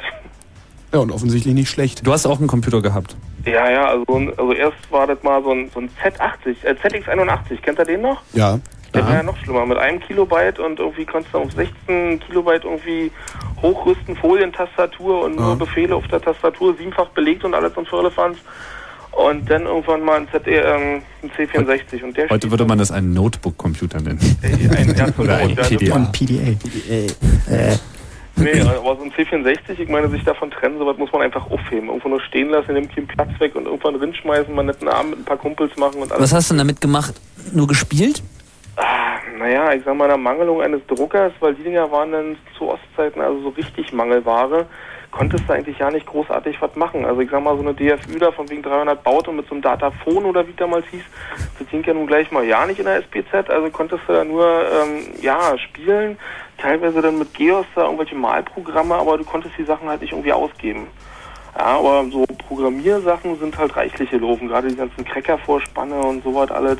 Also da ist reichlich. Und wie gesagt, diese äh, C64 intern und die 64er, sowas kam immer irgendwie in Kopien oder sowas, wurde es immer irgendwie verbreitet. Und Reismann hat sich hingesetzt und dann irgendwie die Listings abgeschrieben oder so. Also da waren ganz schlimme Sachen bei.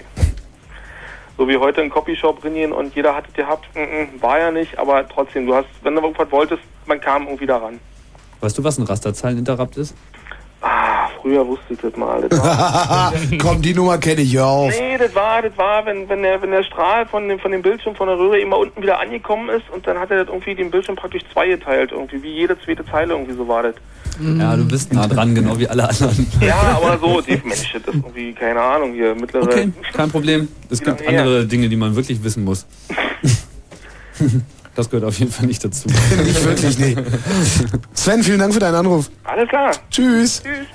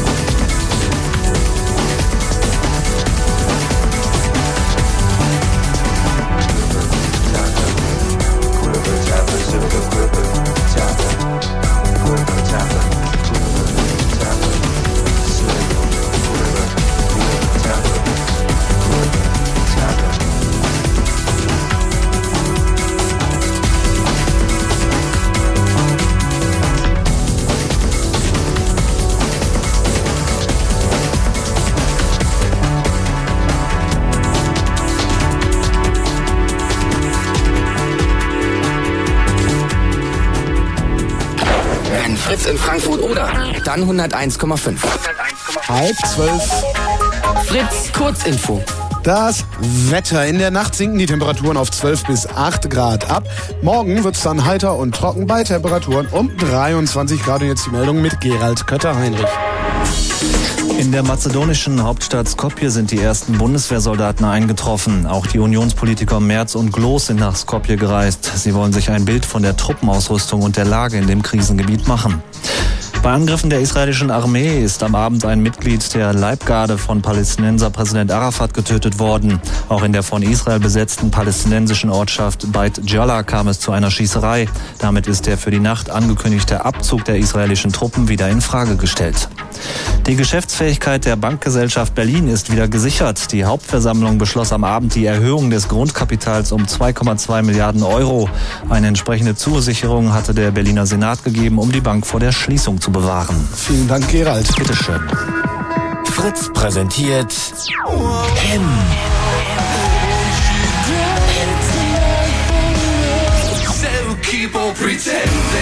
Him live in Berlin. Mittwoch, 19. September. Verlegt ins Velodrom. Weil. Präsentiert von Fritz.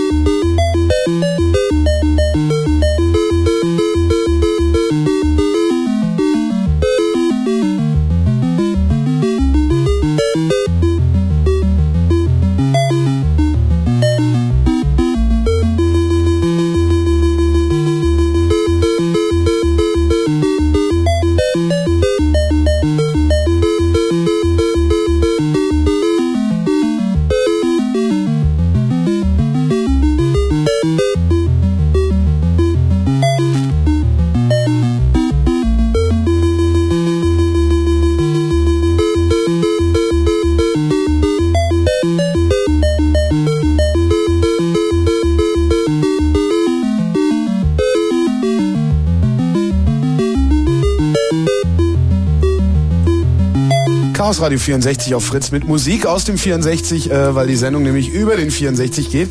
Äh, und jetzt haben wir jemanden am Telefon, der heißt Corner. Hallo Corner. Ja, hallo. Äh, zu welchem Spiel gehört dieses Lied? Äh, kenn ich nicht. Ja, da, äh, verloren. Ja, das ist schade. Ja, weswegen hast du einen anderen angerufen, wenn du uns nicht sagen kannst? Ich habe angerufen, weil ich den Rasterzeileninterrupt erklären kann. Ah, Ah, den hatten wir ja auch noch, stimmt. Doch mal los. Ja, nun mach. Ja, also der VIC, der hat, äh, der hat 48 Register und ich glaube in den ersteren, na ist egal, in irgendwelchen Registern auf jeden Fall, da kann man eintragen eine Rasterzahl und zwar eine bestimmte der X-Koordinate. Und wenn dieser Rasterstrahl diese X-Koordinate erreicht hat, wurde ein Interrupt ausgelöst und dieser führte nun mit Hilfe eines Vektors auf seine eigene Routine. Und diese Routine führte halt alles aus, was man wollte. Aha. Zum Beispiel mehr als 16 Farben, weil dann die Farbe gewechselt wurde und der VIC im Glauben war, immer noch die alte Farbe zu benutzen. Naja, und so eine Spielereien halt. Genau, das ist ein Rasterzeitinterrupt. Ja, Super. man konnte sich da prima einklinken. Das Also du hast programmiert auf dem C64. Ja, ich habe auch Assembler programmiert. Ich habe zum Beispiel versucht, so Super Mario Bros. umzusetzen, aber naja, alleine hatte das halt leider nicht mehr hingehauen. Mhm. Und was hast du sonst noch so programmiert? Na, Basic, aber das war ja Pappalapapp. Nee, ich meine mit Assembler. Achso, nee, mehr habe ich da nicht so probiert. So ein bisschen Spieleprogrammierung, das war's eigentlich. Und du hast auch einen 64 intern gehabt, denke ich mal. Ja, das ging. Hat Spaß gemacht auf jeden Fall. Super. Vielen Dank, Corner. Ja, alles klar. Ciao. Guten Abend noch. Ingo? Ingo hat aufgelegt. Ich wollte Ingo fragen, ob er das mit dem Interrupt äh, Das wäre uns bestätigen eine, kann. eine super akkurate Beschreibung irgendwie von Ach, echt? Rasterzeileninterrupt. Wir haben hier mitgelesen, natürlich quasi. Y ist äh, und ich X. weil Ah, ja gut, aber das kann ja mal passieren. Ne? Ja. Ja. Ich habe nicht die leiseste Ahnung, wovon ihr redet, Jungs. Äh, Alex? Alex? Ja. Äh, kannst du uns sagen, von welchem Spiel dieses Lied eben war? Oh, das kann ich absolut nicht. Nicht? Vielleicht das hier? Willst du mal hören hier?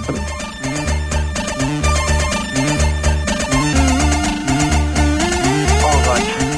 Also die, die Musik ist auf jeden Fall, also es ist mir relativ bekannt. Allerdings nicht, nicht von welchem Spiel es ist. Sag also ihr mal. könnt jetzt mal tippen, vielleicht Katakis. Nee, hier steht, ich kenn's bloß auch nicht, The Last, The Last Ninja Wilderness In-Game. Ui. Ah, da gab's, da gab's ein Ninja-Spiel, genau. So ein bisschen, ähm, so wie Diablo heute, irgendwie so eine dreidimensional animierte Fläche. Mhm. Pseudo 3D. Ja, da musste man irgendwie durch irgendwelche Räume rennen und irgendwelche Leute ausknipsen. Also im Prinzip äh, altes, altes Programm. Ja, nee, also zum Thema Spieler wollte ich auf jeden Fall nochmal was sagen. Und zwar äh, gab es da eigentlich einen Programmierer, der eigentlich, glaube ich, allen Leuten bekannt war, Manfred Trenz, wenn mir der Name richtig in Erinnerung geblieben ist. Von dem stammt zum Beispiel Katakis oder auch Great Gianna Sisters. Und eingangs habt ihr auch in der Sendung irgendwie äh, über diese Sprites geredet, dass da so irgendwie acht Sprites möglich waren. Und ich kann mich erinnern, dass damals in der 64 irgendwie drin stand, dass der es halt geschafft hat, über irgendwelche kleinen Tricks halt äh, im Prinzip auf dem Bildschirm mehr als äh, acht Sprites gleichzeitig zu Genau, über den Interrupt. Der hat immer die ersten acht dargestellt und dann die nächsten acht. Und zwar so schnell, dass es fast ausgesehen hat, als ob es 16 wären. Genau, da gab es ja immer hat geflimmert. Supermonster zum Beispiel. Am Ende von Katakis gab es doch immer Ja. äh, irgendein Supermonster, was der allein Die halbe Welt hat sich gefragt, wie hat er das so groß hingekriegt in der Auflösung. Und das waren dann halt diese doppelte Anzahl von Sprites. Genau. Aber das Flackern hat ihn halt verraten. mit 0,98 Megahertz ist nicht so richtig mit äh, schnellen Animationen. Ah, das waren auf jeden Fall damals wie heute böhmische Dörfer für mich. Also in diesem Bereich bin ich nie vorgedrungen. Egal, da ist mir noch was Schönes eingefallen zum Thema Musik. Ähm, leider weiß ich nicht genau, wie das Ding heute heißt. Dieser Musikchip, dieser SID, Sid. der wurde ja irgend, äh, irgendwie ziemlich äh, eilig entwickelt. Die Jungs haben damals ziemlich äh, wenig Zeit gehabt, die ganze Sache sozusagen in die Produktion zu schicken und der war auch nicht wirklich fertig. Und ähm, der hat äh, auch, auch heftig viele Nebengeräusche. Und ähm, die haben das ganze Ding in irgendeiner schwedischen, ähm, an einer schwedischen Uni irgendwo, haben diese Ding ähm, jetzt vor nicht allzu langer Zeit, ein Jahr, zwei Jahre höchstens, nochmal neu aufgelegt als Synthesizer. So dass man diese typischen C64-Sounds im Prinzip jetzt Synthesizer-technisch nutzen konnte. Mhm. Richtig mit Tastatur irgendwie und Ach, als Hardware. als Hardware, ja, ja, Nur wurde nochmal neu aufgelegt. Cool. Also äh, vorhin rief ja der Holger an, der da irgendwie auch ein bisschen was über C, äh, ZX81 erzählt hat und so weiter. Ist zufälligerweise ein Freund von mir und ähm, der wüsste ganz genau, wie das Ding heute heißt. Weil Echt? die auf jeden Fall. Holger, ruf nochmal an und sag uns, wie das heißt. Wir wollen uns das kaufen. Und jetzt gibt's auch noch eine schöne Geschichte zum Thema Computer in der DDR. Ähm, äh, vielleicht kennt ihr ja noch irgendwie vom Erzählen, wenn er es selbst nicht erlebt hat. Ähm, PA, produktive Arbeit. Oder ISP, Einführung in die sozialistische Produktion. Und da sollte natürlich für den Osten auch so ein bisschen die Nachwuchsprogrammiererschaft rangezogen werden. Und da haben sie irgendwann angefangen, zum Beispiel bei uns auch, im PA-Unterricht so zwei, drei Leute abzuzwacken, die ein bisschen Interesse an Computern hatten. Und die sollten dann sozusagen auf diesen KC85 teilen, äh, irgendwelche kleinen Sachen halt mal programmieren, so dass man das irgendwie versucht, ein bisschen anzuschieben. Und dadurch, dass natürlich äh, so im jugendlichen Bereich C64 und ZX81 schon sehr verbreitet war, waren die meisten natürlich mit Basic-Programmierung recht fit. Das heißt, also die haben uns die Aufgabe gegeben, so, jetzt programmiert hier mal irgendwie eine Zufallszahlenberechnung, sowas wie Lotto, war natürlich in fünf Minuten erledigt. Und äh, da war die Jugend auf jeden Fall deutlich schlauer als die Lehrer, die dann versucht haben, da irgendwas beizubringen. Nicht DDR-typisch, äh, äh, meine ich ausschließlich. Ja, das, das kommt generell so vor in Schulen mit Schülern. Ich meine, das ist auch heute nicht sonderlich viel anders, denke ich. Ja, die Lehrer bleiben irgendwann stehen und haben irgendwie wahrscheinlich selber nicht mehr so richtig den Biss und bilden sich nicht weiter. Wie auch immer. War auf jeden Fall eine lustige Zeit. Also äh, da habe ich auf jeden Fall sehr viel Spaß gehabt, weil ich dann nicht an einer Produktion an irgendeinem Fließband stehen musste, sondern konnte ganz entspannt da irgendwelchen Kram auf dem Computer programmieren. War einfach sehr nett. Hört sich nach einer Start-up-Firma an. Naja, das Thema war da auf jeden Fall äh, noch nicht angesagt. Und ich glaube, das wäre auch äh, zumindest in den Regionen ganz schön in die Hose gegangen, weil die Leute etwas kopflos waren, was Computer anbetrifft. Und KC85, fällt mir was Schönes ein, war eigentlich immer äh, im Osten, wie war der Begriff? Also der KC85 hast du in der einen Hand, in der anderen Hand den Koffer für die Atombatterien. Und du solltest, ihr das? Hammer, du solltest genau immer einen Hammer dabei haben, weil die Tastatur, sagt jemand von euch vorhin so stromlinienförmig, ähm, die reagierte auf jeden Fall nicht so richtig gut. Und da hat man dann schon mal gesagt, nimm lieber einen Hammer mit, hau rauf, dann klappen die Tasten. Ach, das Ding, das Ding war auch batteriebetrieben noch. Na, batteriebetrieben nicht, aber aufgrund, sag ich mal, ähm, dieser typischen Osttechnik wurde ja immer alles durch den Kakao gezogen, ob es So. nun wirklich schlecht war oder nicht. Und da hieß es dann immer, nimm die Atombatterien. Und äh, es gab eine Taste auf dem Ding, auf dem KC85, die äh, sozusagen einen Beep einstellte, dass man auch merkte, ob die Taste wirklich gezündet hat, wenn man drauf gedrückt hat. ja, dann war dann mal so ein hässliches Beck, Beck. Naja, gut. So viel zu dem Thema. Vielen Dank, Alex. Alles klar? Tschüss. Ciao, ciao. Da waren wir beim SID-Chip und äh, schwupp rufen noch mehr Leute an. Hallo Robert. Ja, schönen Abend. Äh, du bist nicht zu verstehen, leider rufst du vom Handy an. Ja. Klang so ein bisschen wie Keine Sam. Antwort ist auch eine Äh, Antwort. Wie, Genau. wie hieß dieser Mensch? Hieß er Sam? Z- Sid, Der, der gerade angerufen hat? wer jetzt? Der eben klang, wie als Sam, wäre er der von einem Sound, Sid irgendwie ähm, generiert worden. Das habe ich schon, das habe ich schon wieder, das habe ich schon wieder gelöscht. Was, was Das ist? war dieser Sprachsynthesizer auf dem 64er. Ja, nee, das ist klar. Habt ihr eine Ahnung, was Sid Station Schweden sein könnte? Nicht. Gut, fragen wir mal nach. Hallo Sven. Ja, hallo. Was ist Sid Station Schweden? Ja, das habe ich mal auch vor einem Jahr, glaube ich, in der Keyboards gelesen. Diese Gruppe, die der Hörer vorhin gesagt hatte, die das entwickelt hat, äh, das ist ein Musikinstrument, speziell mit diesem äh, SID-Chip zum Erstellen von Tönen, äh, ähm, speziell für Techno jetzt, für die Musik. Und die haben irgendwie die restlichen Chips, die es in der Welt gibt, weil der wird ja nicht mehr hergestellt, aufgekauft und haben wohl 16.000 Geräte oder so, wenn ich mich jetzt recht erinnere. Www.sitstation.com. Sicher? Ja, habe ich hier gerade vor der Nase. Aha, aha. Ähm, ja, das ist dann wahrscheinlich die Maschine, von der eben die Rede war. Genau, genau. Und 6581 Soundchip. Cool, das kaufe ich mir. Was 64. kostet das? müsste bei 1000 Mark kosten, glaube ich, ja, ungefähr. Mit MIDI, geil. Endlich ein C64 mit MIDI. Ja, das fällt mir dazu ein. Das Ja, will cool. ich haben. Vielen, vielen Dank, Sven. Gut. Okay, tschüss. Klar, ciao. So, ich vermute, Holger wollte uns dasselbe sagen. Fragen wir mal, Holger? Oh, Hallöchen. Ja, ich bin's nochmal. Äh, hat er recht? Sid Station? Ja, SidStation ist richtig. Das war so vor knapp zwei Jahren. Gab's auch nur übers Internet zu bestellen. Lag so bei reichlich 1000 Mark oder so. Aha. Ähm, es gab im, im Nachhinein noch mal zwei, zwei andere Geschichten in der Richtung. Und zwar einmal irgendwie, weiß ich, aus Ungarn oder sowas. Irgend so ein äh, Slot-Einschub für einen PC oder sowas. Ähm, auch als eine Hardware-Basis. Allerdings, äh, sag ich mal, um das irgendwie ansteuern zu können, allerdings mit Steckplätzen für, ich glaube, vier SID-Chips oder so. Problem war nur, die waren nicht mit bei. Also man hätte sich irgendwo noch äh, die Dinger besorgen müssen. Also irgendwie C64 ausschlachten und die Dinger da reinknöseln. Und äh, inzwischen gibt's aber auch noch eine ganz andere Sache. Irgendein Plugin gibt's wohl inzwischen, was diesen SID-Chip halt simuliert. Das ist jetzt auch relativ neu, also ein oder zwei Monate. Äh, sag ich mal, ist das her, da stand es auch in der Keys oder Keyboards irgendwie drin. Plug Äh, Plugin wofür? Wofür? Ja. Na, ja, als Plugin, sag ich mal, was eben, ich weiß nicht, ob es Standalone war oder ob es irgendwie, äh, weiß ich, unter VST oder sowas, also Cubase läuft. Äh, eben als Plugin für einen PC und äh, ich weiß nicht, für PC oder Mac oder beides, äh, auf jeden Fall eben als Plugin, was diese Geschichte simuliert. Es gibt ja nur diverse äh, Software-Synthes inzwischen, weiß ich eben auch bekannte Sachen, die halt irgendwie simuliert werden, wer, weiß ich, PPG oder Waldorf oder wie auch immer. Mhm. Ja, Äh, es gibt Sit-Player irgendwie, die das Und halt da gibt es eben jetzt auch irgend so ein lustiges Plugin, was eben vom Sound her, äh, ich glaube, das war sogar in einer ganz neuen jetzt irgendwie drin. Also was, wie gesagt, diese Geschichte halt simuliert, den Klangcharakter von, von diesem Sid-Chip, ne? Ja. Ja, danke, Holger. Das war's dann auch schon. Tschüss. Okay, ciao. Was hören wir da gerade, Tim? Ich glaube, ich möchte das nochmal von Anfang hören. Das klingt irgendwie sehr lustig. Arkanoid, oder? Ähm, Sekunde. Mach noch mal, Nein, das Programm heißt, wenn ich das richtig abgeschrieben habe, Turbotron. Turbotron. Turbotron. Turbotron. Klingt irgendwie nicht schlecht, finde ich.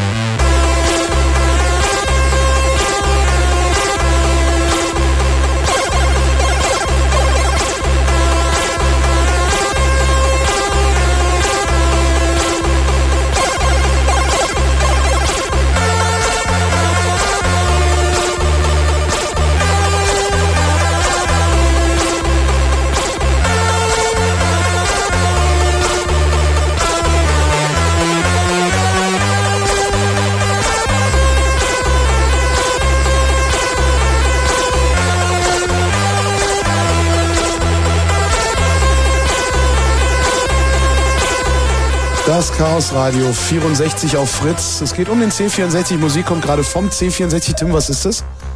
Ähm, was läuft mir gerade? Ähm, Na? Das ist die Musik von einem Spiel namens Bubble Bobble. Bubble Bobble. Ah, Bubble Bobble, Ist das ja. nicht? Das waren ist, Zeiten. wa- nee, nee, doch nicht. Nee, ich habe das jetzt gerade verwechselt. Nee, das ist, nee, ich kenn's nicht. Nee, ich, äh, lass mal nicht mehr über Spiele reden. Reden wir doch mal über den C64. Genau. ähm, nachdem wir über den Soundchip jetzt etwas äh, ausführlicher gesprochen hatten, gehen wir doch noch mal ein bisschen auf die Geschichte ein. Ähm, es gab ja nicht nur den einen C64, sondern es gab da durchaus im- Laufe der Geschichte, im Laufe der, der Jahre unterschiedliche Modelle. Angefangen hat es mit dem C64-1, auch liebevoll Brotkasten genannt aufgrund seines Designs. Ähm, dann in 1986 äh, hat man das Design leicht geändert, hat also so eine, ja, ein, ein, ein pultförmiges Gehäuse für die Tastatur gefunden, ist von dem Braun auf ein Computergrau umgestiegen und hat dann eben den sogenannten C64-2 oder auch C64C genannt. Das war aber nicht produziert. wirklich grau, das war eher so ein cremefarben, also so Eierschal. glaub Ja, ja, aber es war nicht mehr so braun wie der Brotkasten. Ja, das vorher. stimmt, das, war aber auch ekelhaft. Also ich fand der, Ja. der erste, der sah immer aus, als hätte er in einem Raum gestanden, in dem ein bisschen zu viel geraucht wurde. Richtig, ja. Na, vielleicht war das auch schon in weiser Voraussicht auf die kommenden Nutzer, ich weiß es nicht. Ähm, ja, das war also dann der C64-2, der dann letztendlich bis zum Ende produziert wurde. Es gibt dann noch einige mh, weniger häufig verkauften Modelle. Mm, Eines davon war ein ganz besonderes Modell, äh, und zwar der, der goldene C64. Es wurden exakt ähm, 200 Stück davon produziert in Deutschland, nachdem der ein Millionste Commodore in Deutschland äh, produziert wurde. Äh, hat man eine Sonderserie gemacht mit 200 C64, die also in einem goldenen Gehäuse gefertigt wurden und äh, die wurden dann nicht verkauft, sondern eben vergeben an bestimmte äh, dem C64 nahestehende Hattest Leute und so weiter. Nein, ich hatte keinen, um Gottes Willen. Der sieht Ähm, ehrlich gesagt total. Ist das der goldene? ja, ja, ja, ja. Das wir haben ja total scheiße aus. Ja, mein Gott, es ist halt golden, man muss es halt machen. Ja, also zum Beispiel das C64 Magazin in Deutschland hat auch einen davon erhalten und, und, und so weiter. Dann gab es noch einen ganz zum Schluss, das war so ein portabler C64, ein C64 Schlepptop. Jawohl. Ähm, ja, den konnte man mit sich rumtragen und der hatte auch so einen kleinen Monitor eingebaut, so ein, keine Ahnung, so ein, das ist 5 Zoll, 6 Zoll Monitor oder irgend sowas. Ähm, der wurde leider sehr wenig verkauft, obwohl er preislich eigentlich mh, vernünftig war, aber es kam einfach zu spät. Und, Total und, cooler Bildschirm. Ja, und heute sind das unglaubliche Sammlerobjekte, diese, diese portablen C64. Jeder, jeder C64-Freak, der heute noch existiert, will eigentlich so ein Teil haben, aber es gibt halt einfach keine. Und die Stückzahlen waren so gering und man hat es dann auch wieder gelassen, den zu produzieren. Mal bei Ebay gucken? nee, also, selbst bei Ebay, was du, das ist. Guck mal. Klar, es gibt auch S64-Besitzer, die das Ja, sicher, es gibt welche, aber äh, ich meine, es sind ganz, ganz wenige und, und Also die der Preise, die Preise C64 sind und fantastisch. Portabel, C64 Portabel Stück, äh, spuckt nichts aus. Der heißt Ja. C64 SX. Nee, Ah, ja. SX. Ja, C64. Ah, SX64. Ja, SX64. SX64. SX64 oder SX? Ähm, sprich 64. Ja. Gut, soviel also zu dem C64. Es gab dann noch so ein paar andere Commodore Heimcomputer, die dem C64 verwandt sind. Es gab dann so einen, so einen Spin-off, so einen billigen, könnte man fast sagen. Das war der C16, der eben auch nur mit 16 Kilobyte Speicher war und alles etwas einfacher als der C64, aber preislich eben deutlich äh, eine Region darunter für den Menschen mit dem kleineren Geldbeutel. Und ähm, später hat man dann versucht, die, die Serie fortzusetzen mit dem C128, äh, der in unterschiedlichen auch Bauformen dann so einen erschienen in den ist. Fingern? C128, ja, ja, ja. Also so, ein, so einen richtig alten, der noch so, also der hatte so ein Desktop-Gehäuse und, und eine abgesetzte Tastatur.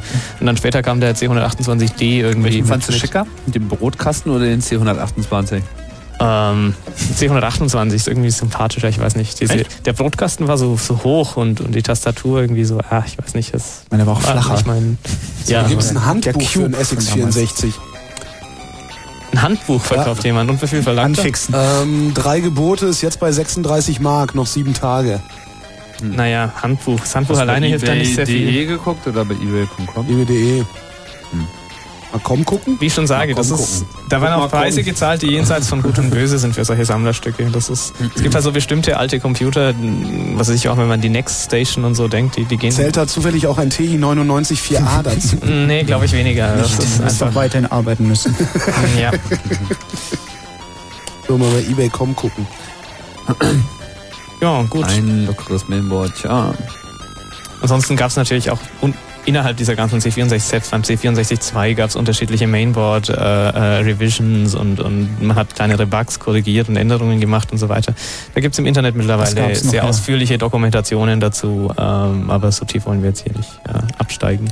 Da müssen wir jetzt langsam mal den Sicherheitshinweis SX64. einbinden. XX64, ein Gebot, 68 Dollar, noch 20 Stunden. Tim, schlag zu. 68 Dollar scheint ein richtiges Sammler. Hast du mal ein richtiges Sammlerstück? Nee, das ist, nein, das ist, da ist irgendwas faul, das kann eigentlich nicht sein. Aber das hat einen Haken. Nein, ich meine, wirklich, wieso? also Das ist eine 68 Dollar ist, Nee, echt hier. Komm, Steht da, dass er funktioniert? Noch einer. Noch einer ist im Moment bei 26 Dollar. Ja, ist ein richtiges Sammlerstück, die Ja, Kiste. ja, die Mein Zeiten sind nicht mehr wie früher. 75 Dollar. Naja, die Startups haben ja auch alle pleite gemacht. Ich meine, die Ja. verkauft einer seine letzte Sammlung. echt richtig. Gut. Ich glaube, wir müssen mal den Sicherheitshinweis einblenden. Sicherheitshinweis? Mhm. Mach mal. Ich soll mal den Sicherheitshinweis einblenden. Dann muss ich mal Rob, Rob, Rob Hubbard. Ron Hubbard. Rob Schon Hubbard wieder. mal kurz das Maul verbieten. Wer ist Rob? Achso, das war Rob Hubbard. Ähm, genau, das war Rob Was- Hubbard. Was gibt's jetzt? Äh, jetzt gibt es einen Sicherheitshinweis Okay. irgendwie. Das ist doch schon mal was. 3, 2, 1. Hacking is not allowed in the Netherlands. Hack, hack, hack, hack, hack, hack, hack, hack, hack, hack, hack.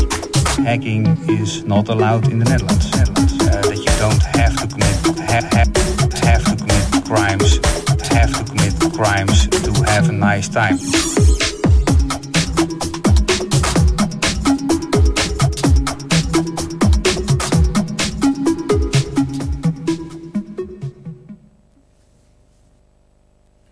Ja. Ja, das war, der, Sicherheitshinweis. Das war der Sicherheitshinweis. Von wem kam der You da? don't have to commit crime to have a nice time. Crimes.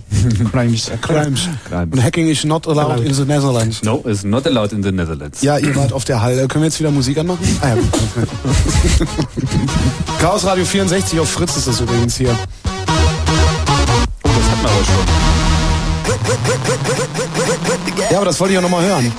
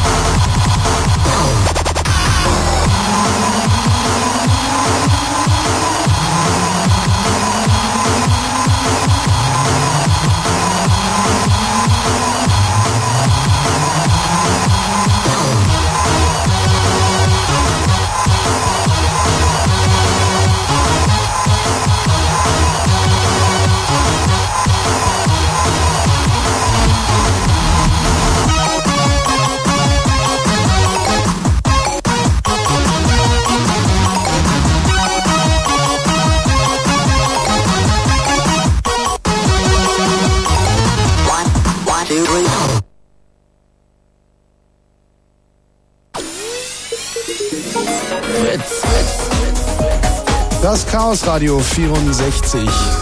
Blue Moon. Und weil es das Chaos Radio Nummer 64 ist, reden wir über den C64 den ganzen Abend. Ja, Jetzt redet doch mal. Ja. Wir wollen jetzt, jetzt mal fange ich an, über den C64 zu reden. Und, äh, Okay, wir können, wollen den, können den C64 ähm, gehäusemäßig verlassen und uns äh, den Erweiterungen zuwenden, weil Ja, genau. das war ja äh, Nicht nicht, nur- zuletzt ein Du nicht meinst diese Dinger, die man hinten reingesteckt hat, womit man dann Spiele anhalten konnte und sowas? Ja, Unter genau, anderem, genau, genau. genau. Also es war nicht nur softwaremäßig irgendwie interessant, da leicht irgendwie was zu programmieren und, und tolle Effekte auf den Bildschirm zu bringen, sondern auch die Hardware-Architektur war eben sehr einfach und man konnte da alle möglichen Erweiterungen dazu basteln in Bausatzform oder kaufen und so weiter. Ähm, und ein, ein was, da, was es da gab, war ein Modul, auch Final Module und dergleichen, die äh, hat man einfach in den, in den äh, Port gesteckt und konnte dann einfach in ein Spiel anhalten und war dann in einer Art, in einem Art Debugger und dann konnte man gucken, wo seine Highscore ste steht oder wie viel Schuss Munition man jetzt noch übrig hat. Das konnte man einfach ein bisschen ändern und dann konnte man mit dem Spiel wieder weitermachen und, und solche Scherze. Ja, nichts mit Protected Memory. Ja, genau. Das war einfach alles äh, sehr nett. Und ähm, ja, Hardware-Basteleien, das geht bei irgendwie ganz einfachen Sachen wie irgendwie Relais-Karten an, dass man jetzt sagt, gut, ich steuere jetzt meine meine Eisenbahn. Lichtorgel oder sonst irgendetwas mit dem C64 oder über IO-Port. Stimmt, Lichtorgeln waren damals ja auch sehr modern. Ja, Ja, ja, sicher, es war ganz, ganz Kennst du nett einen, und überhaupt. Weißt du, was der MPC 801 ist? Hoffentlich habe ich das jetzt richtig erinnert. MPC 801? Mhm. Ich glaube, es war richtig. Nö, also ich kenne einen MPC war ein- 860, aber. Ein Matrixdrucker, ja, der unidirektional war, so ein Billigteil von Commodore selber. ja. So ein schwarzes, hässliches Teil. Und der halt nur unidirektional gedruckt hat. Also immer von links nach rechts irgendwie eine Zeile auf den äh, Drucker gedruckt hat, aber dann nicht in der Lage war, rückwärts die nächste Zeile zu drucken, sondern immer wieder total asthmatisch wieder an den Anschlag zurücklief, so, wie so irgendwie alte Printer-Terminals. Ja. Und es dauerte so unglaublich lange, bis dieser Kopf wieder am Anfang zurück war. Also er hat einfach die Hälfte der Zeit darauf verschwendet, irgendwie sinnlos durch die Gegend zu fahren. Um diesen Drucker dann zu beschleunigen, konnte man auch eine Hardware-Modifikation vornehmen, und zwar indem man ein Gummiband nahm. und Das Gummiband links befestigt hat und auch an den Kopf. So, und dann hatte er trotzdem genug Saft irgendwie, um seine Zeile ordentlich zu drücken. So. Aber dann war er halt irgendwie mit so einem Sprung wieder vorne. Und er druckte dann irgendwie locker 30 Prozent schneller. Na, immerhin. ja, das ist der, der Ein Druckbeschleuniger. Ja. Das ist Tuning. Wenn wir gerade schon bei, bei Druckern sind, da gab es auch eine unglaublich coole Hardware-Bastelei und ich weiß gar nicht mehr, wo ich das her hatte oder wie ich dazu kam, aber auf jeden Fall gab es die Möglichkeit, dass man mit einer ähm, LED und einer Fotodiode, ähm, die man auf dem Druckkopf des Matrix-Druckers montiert hat und noch einiger Hardware darum herum, konnte man einen Scanner bauen mit dem C64 und man hat den Drucker nicht als Drucker, sondern als Scanner verwendet und man hat nur den Papiertransport und den Wagen hin- und Rücklauf verwendet und die ganze Mechanik ähm, und eben durch diese LED und die Fotodiode, die man oben angebracht hat, äh, konnte man dann mit, ich weiß gar nicht welcher schlechten und unmöglichen Auflösung, aber man konnte scannen mit dem C64. Ah, das sind so Ideen, die haben sie im WDR Computer Club immer gehabt. Da hat dann dieser, dieser eine dicke Moderator von den beiden, der hat dann immer angefangen, irgendwelche Sachen aufzuschrauben und umzubauen. Das war immer sehr lustig. Ja, man, man, man konnte das auch wirklich noch machen. Das ist einfach toll. Überhaupt die, die Kreativität, die die Leute damals irgendwie äh, ans Licht gebracht haben mit dieser einfachen Hardware. Äh, zum Beispiel dann die, die späteren Floppies, die, die 15, was waren das, 1541.2, ähm, die hatten im Prinzip auch einen, einen 6502, den gleichen Prozessor. Und ähm, Leute, die dann so mathematisch aufwendige oder überhaupt rechentechnisch aufwendige Dinge wie Fraktale berechnen und solche. Dinge, Apfelmännchen, Oh, Mandelbrot ja. und so weiter, ähm, die haben dann einfach äh, diese zweite CPU verwendet, um Parallel Processing zu machen und über die 9600 V-Serie Schnittstelle irgendwas zu dem Floppy zu schicken und dann die CPU dort auch was berechnen zu lassen. Dann war es auf einmal doppelt so schnell. Also es ist einfach cool, was die Leute damals für Ideen hatten und, und äh, für, für kreativen Umgang mit, mit dem Gerät.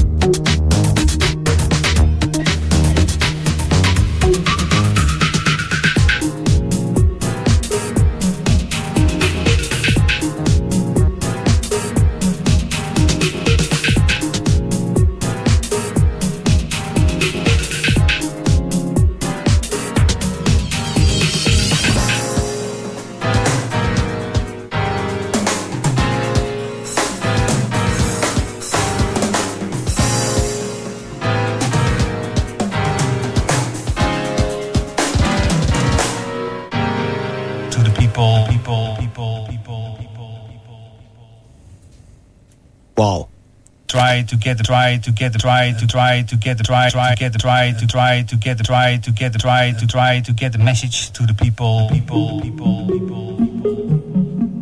Du hast einen holländischen Bullen interviewt, ne? Oder so ein, Ich so ein hab den nicht Staatsrücksatz oder sowas. Nein, den hat jemand anders interviewt. Den hat das Radio vor Ort auf dem Campinggelände. Ähm, Bei der Hell in Holland. Bei der Hell, genau. Genau, wo wir Hast- später noch drüber reden. Das Interview haben wir, ja? PlayStation 5. Bitte? Das Interview haben wir? Das Interview haben wir. Dann möchte ich das nachher gerne ganz hören auch.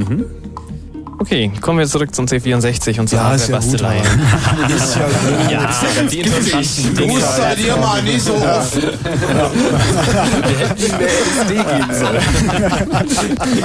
Ja, alles.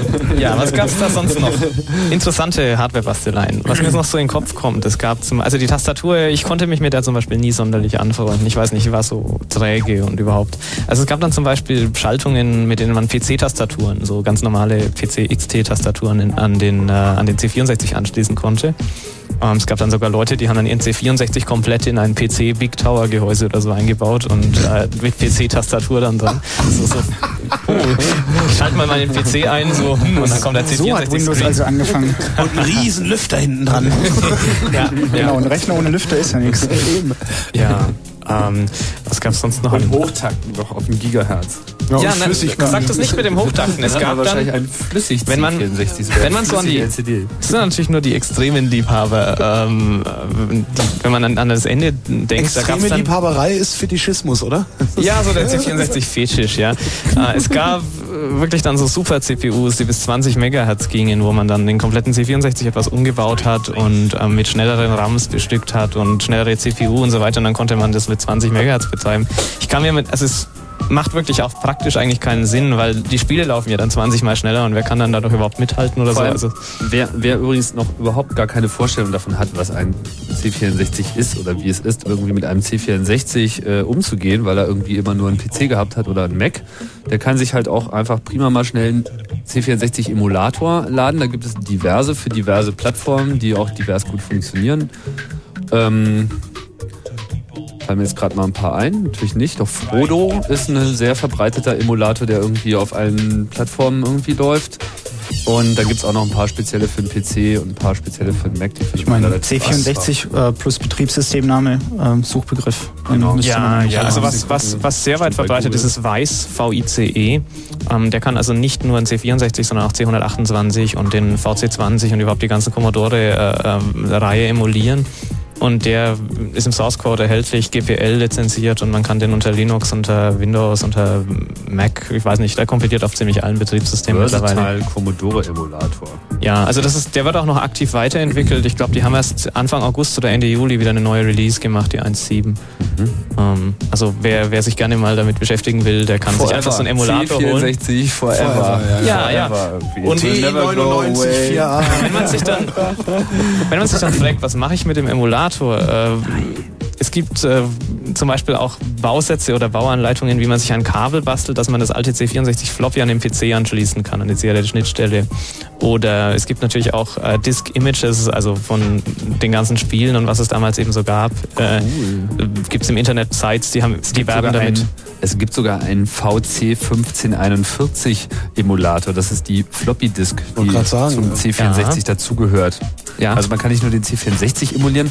Das war nämlich übrigens das Bemerkenswerte, dass diese Floppy äh, ihrerseits auch ein vollständiger 6502 Computer war, genau wie der C64 auch. Da waren 6502 oder ein 10 drin, wie beim C64, das weiß ich nicht mehr genau.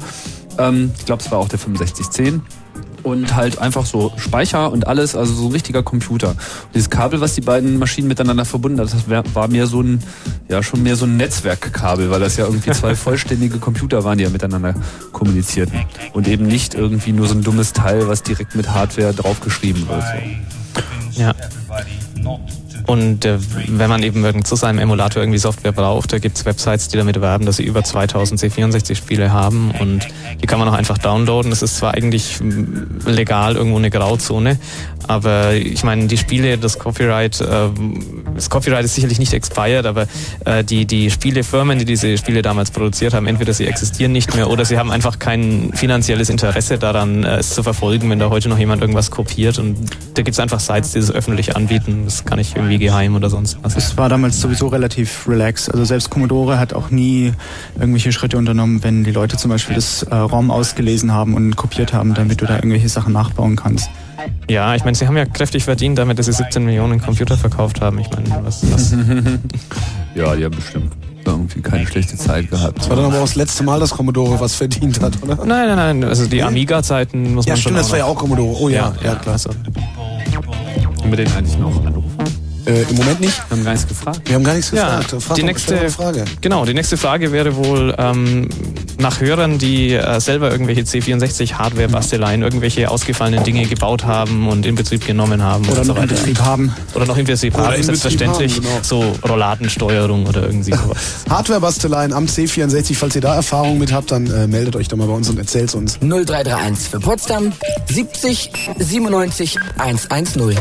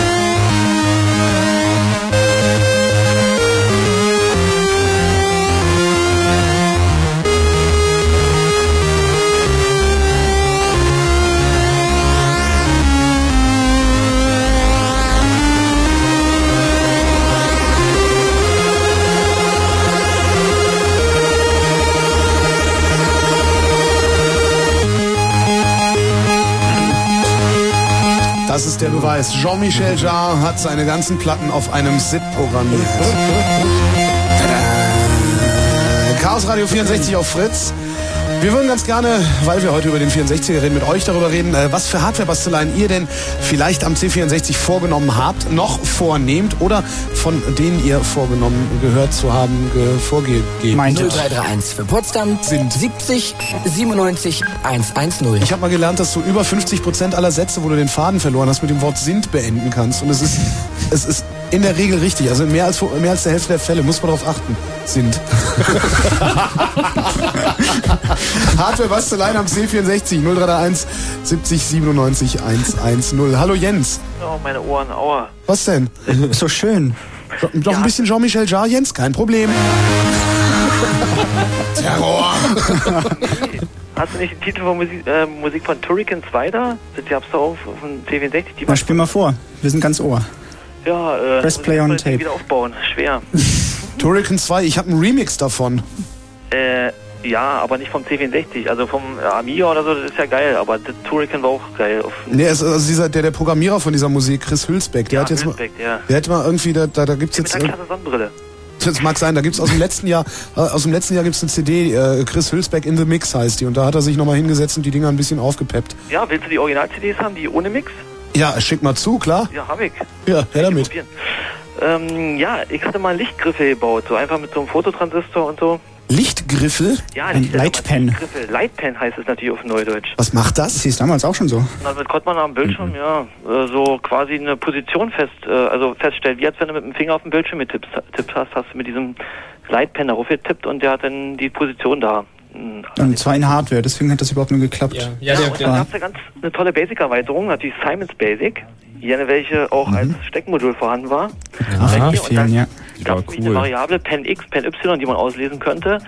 Ähm, und der hat dann automatisch, also der in diesen Variablen war nachher die Position des Lichtgriffels drin. Da konnte man quasi mit malen.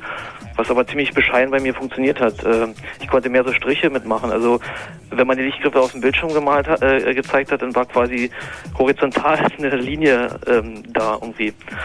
Das war irgendwie wahrscheinlich an meinem Transistor geschuldet oder so, der irgendwie nicht ganz optisch okay war oder so. Hm. Und ja, diese Lichtgriff- Lichtgriffelgeschichte, die war Hardware unterstützt. Da dieser VIC-Chip, der Grafikchip im C64, der hatte also auch die Möglichkeit, neben diesem tollen Rasterzeilen-Interrupt auch Interrupts zu generieren, eben für Lichtgriffel-Funktionalität. Toll, wie weitsichtig die damals schon war, ne? Ja, ist Wahnsinn, ja. Und natürlich habe ich mal, äh, nochmal auf den Turrican zurückzukommen, da gab es irgendwie so eine, da musste man irgendwie manchmal eine Space-Taste drücken, äh, damit er irgendwas gemacht hat, der Kerl. Und das war mir so nervig, diese blöde Space-Taste zu drücken, da wollte ich dann ähm, auf der Platine einen Schalter da anlöten. Ähm, und leider habe ich nicht beachtet, dass irgendwie mein Lötkolben nicht richtig geerdet ist und äh, danach waren irgendwelche äh, Portbausteine kaputt. Aber ah, ja, ja. bei Konrad bestellt und eine lötet fertig. Also, aber vorher den Lötkolben geerdet und dann äh, ging es irgendwie. so was kann auch passieren. Ja, da aber konnte man den Computer noch reparieren. Ja, die, die waren ziemlich empfindlich, diese Portbausteine. Genau, ja, ich kann mich auch erinnern, dass Leute dann gleich Sockel aufgelötet haben auf die Ja. Platine, damit man die schneller tauschen kann, wenn sie wieder geschossen sind. quer, quergestellten. Ne? Ja, ja. Wie ist der geil, wie die hießen. Ähm, 30 irgendwas, glaube ich. Aber ich nicht mehr im Kopf. ja. Äh, Ho äh, ähm, Holger? Ja. Was ist mit dem Amiga Blue Moon? Darüber reden wir jetzt nicht. ja, ich weiß, okay. Einen schönen Dank, Dank für deinen Anruf. Äh, tschüss. Äh, was, was, wo, Lichtgriffel fällt mir ein, da gab's doch auch immer diese Pistolen.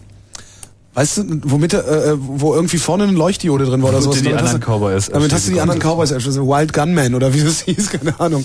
Nee, Wild Gunman war aus äh, Back to the Future. Äh, wie haben die eigentlich funktioniert?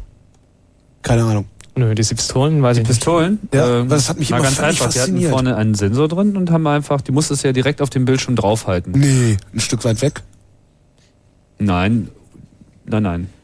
Nein, Du musst sie ziemlich nah dran halten. Also ich weiß nicht genau, wie nah man sie dran halten muss, aber relativ nah, weil der Punkt ist der, dass halt in dem Moment, wo der Lichtstrahl, der den Bildschirm aufbaut, der CRT-Strahl, an diesem, an dieser Gun vorbeikommt, strahlt er halt stärker rein und der Sensor merkt halt sozusagen diese Intensität. Und aus, und diese Position wird in dem Moment dann irgendwie über ein User-Port oder das Ding auch immer angeschlossen war, direkt in die Software ge, äh, geladen und die schaut halt an welcher Stelle, kann halt im WIC direkt in diesem äh, Chip direkt auslesen, an welcher Position sich der Strahl gerade gefunden hat. Vielen Dank für diese Information. Du hast einen einfachen Moderator sehr glücklich gemacht. Ja. Ähm, Hardware-Basteleien am C64 wollen wir von euch hören. 0331 für Potsdam 70 97 110. Guten Abend, Rödel. Ja, genau. Du hast was gebaut? Ich habe eine ähm, Relaiskarte gebaut, die man auch bei Konrad bestellen konnte und dann halt zu Hause so zusammenlöten. Und an dieser Relaiskarte konnte man dann einen Roboterarm ähm, ja, mit ansteuern und äh, ja, und dann halt eben ja, hoch, runter, rechts, links, also wie man sich das so vorstellt. Und ähm, ich suche allerdings ähm, eigentlich auch noch ein Programm dafür, weil meine Disketten sind ja mittlerweile leider alle kaputt, also haben sich aufgelöst mit der Zeit. Ach echt, die lösen sich auf? Ja, na gut, ich Oh. meine nicht äh, physikalisch, aber Ach so, also, Bits kippen. also die, was die funktionieren einfach nicht mehr. Und ähm, ich würde das Ding gerne mal wieder in Betrieb nehmen, also wenigstens die Relaiskarte, also den Roboterarm, der ist glaube ich mittlerweile auch irgendwie längst kaputt. Und ja, ähm, ja, suche halt auf diesem Wege hier auch eben wieder irgendwie an Software dran zu kommen, vielleicht übers Internet. Ich meine, vielleicht meldet sich da ja mal jemand oder so, der vielleicht auch noch dieses äh, Teil kennt. Naja, und äh, vielleicht auch, vielleicht gibt es ja auch Erfahrungen, in, ähm, was eben andere noch damit gebaut haben, was ich vielleicht auch verwirklichen konnte, könnte. Also ich wollte früher immer äh, damit meine CDs in ähm, CD-Player tun, aber dafür war das Ding irgendwie nicht ausgelegt. Also die Feinmotorik, die war da nicht ganz so hundertprozentig. Ja, aber frag doch mal eine Suchmaschine deiner Wahl. Ja, ja, also ich aber denk- da war irgendwie Da bisher nichts zu dran zu kommen und also wo ihr jetzt gerade dieses geniale Thema aufgreift, äh, ja, Ja, ja. also ich kann dir jetzt da auch keinen Hinweis geben, aber ich denke, an Informationen über C64 und über diese Bastelhardware gibt es eigentlich genug. Für deinen Roboterarm hätte ich vielleicht einen Tipp, eine, Schrittmotor, äh, eine Schrittmotorkarte wäre wohl wesentlich geschickter und Schrittmotoren in dem Roboterarm statt nur mit Relais. Da kannst du viel gezielter ansteuern. Ist auch nicht weiter kompliziert. Ja, na gut, ich meine, ich fange da jetzt mal wieder mit an. Also Ja, viel habt mich hier auf die Idee, gebracht, meinen C64 mal wieder raus. Hey, cool, cool, cool. Cool. Keine, C64 forever. keine Ursache und schönen Abend. Aber du, und immerhin hast du irgendwie gezeigt, dass du dich durch den Chat nicht verwirren lässt. Okay. Tschüss, Rödel. Jo. Dankeschön. Ciao. Jetzt hat er doch nicht Sint gesagt. Sint hat er nicht. Ich, ich, das hat er einen Faden verloren gehabt. Oder er wollte Sint sagen. Julian? Hallo? Hallo? Ja, Was hast du gebaut? Ich habe mal eine, für eine Dorfdisco habe ich mal eine Lichtanlage gebaut mit einem C64 Yay. angesteuert.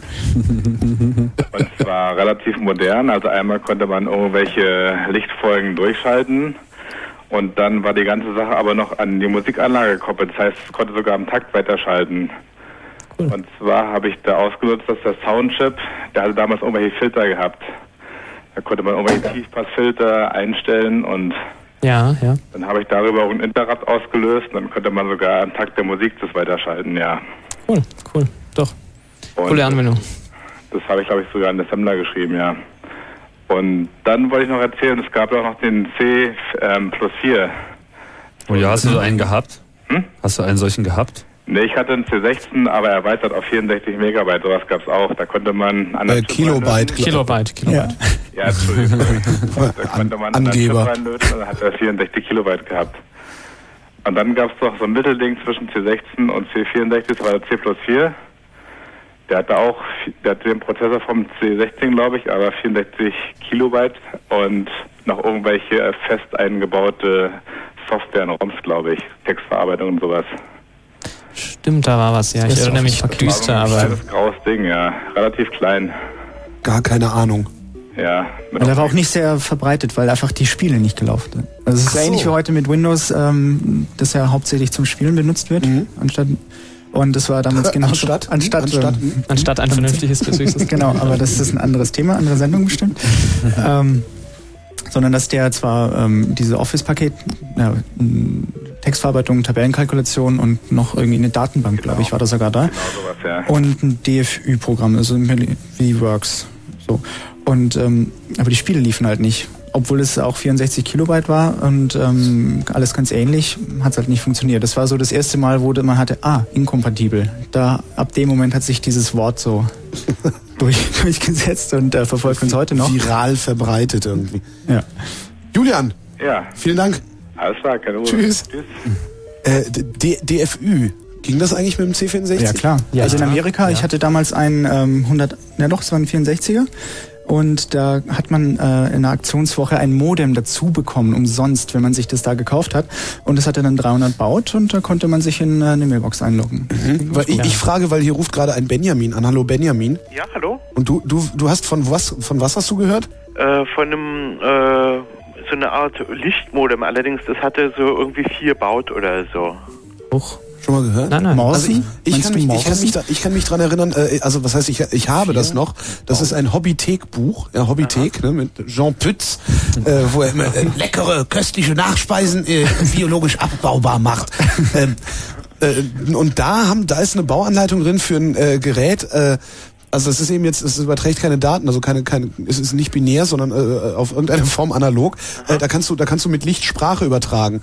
Also es ist tatsächlich zwei, zwei so eine Kanonen, die kannst du irgendwie 100 Meter entfernt aufstellen, kannst dich dann darüber unterhalten und das wird übers Licht übertragen. Also das, wovon ich gehört hatte, die haben das dann dazu verwendet, um irgendwie Schiffe versenken miteinander zu spielen. War das, war das nicht die Hardware, mit der man die ähm, da im Computerclub links oben dieses blinkende Quadrat, damit konnte man das dekodieren. Das heißt, die haben da während der Sendung nebenbei äh, Listings äh, sozusagen gebroadcastet. Und zwar, also ich hatte das in der C64er Zeitung gelesen, habe ich mir nämlich vor einiger Zeit einige aus Ebay ersteigert. und äh, die haben das so gemacht, also die hatten eine Taschenlampe und einen äh, Lichtsensor und die hatten zwei gegenüberliegende Balkone und dann haben die dadurch also irgendwie die Daten ausgetauscht. Ja, interessant, interessant. Also, aber was es noch vielleicht zur DFÜ und dem C64 zu, zu sagen gibt, es gab tatsächlich einen, ich meine, in Deutschland war das ja nicht so einfach mit einem Modem einfach dazu und so. Ich meine, da gab es ja die Post und die hat da äh, drüber gewacht, dass auch niemand irgendwie hier irgendwelche unpost zugelassenen Dinge betreibt, die ja völlig illegal gewesen wären. Schlussansage ist so dieses, das Zauberwort da. Ja, Das, früher also den was es aber gab, sehr wohl, war ein, ein Modem äh, für BTX. Damit konnte man den C64er dann als BTX-Terminal nutzen. Und äh, damit man mit diesem Modem auch ja nichts Böses anstellt, konnte man keine Nummer wählen, sondern es gab nur eine Taste und wenn man die gedrückt hat, dann wurde die BTX-Nummer gewählt. Aber man konnte nicht irgendwie was anderes machen. Die Franzosen verkaufen das als Minitel heute noch. Ja, so ungefähr, ja, ja. Benjamin, vielen Dank für deinen Anruf. Ja, so, so. Tschüss. Aber das mit dem Lichtmodem finde ich irgendwie eine interessante Sache. Also du müsst ja Der eigentlich. Nur, ja, im Prinzip müsstest du nur einen Morsecode übertragen, ja.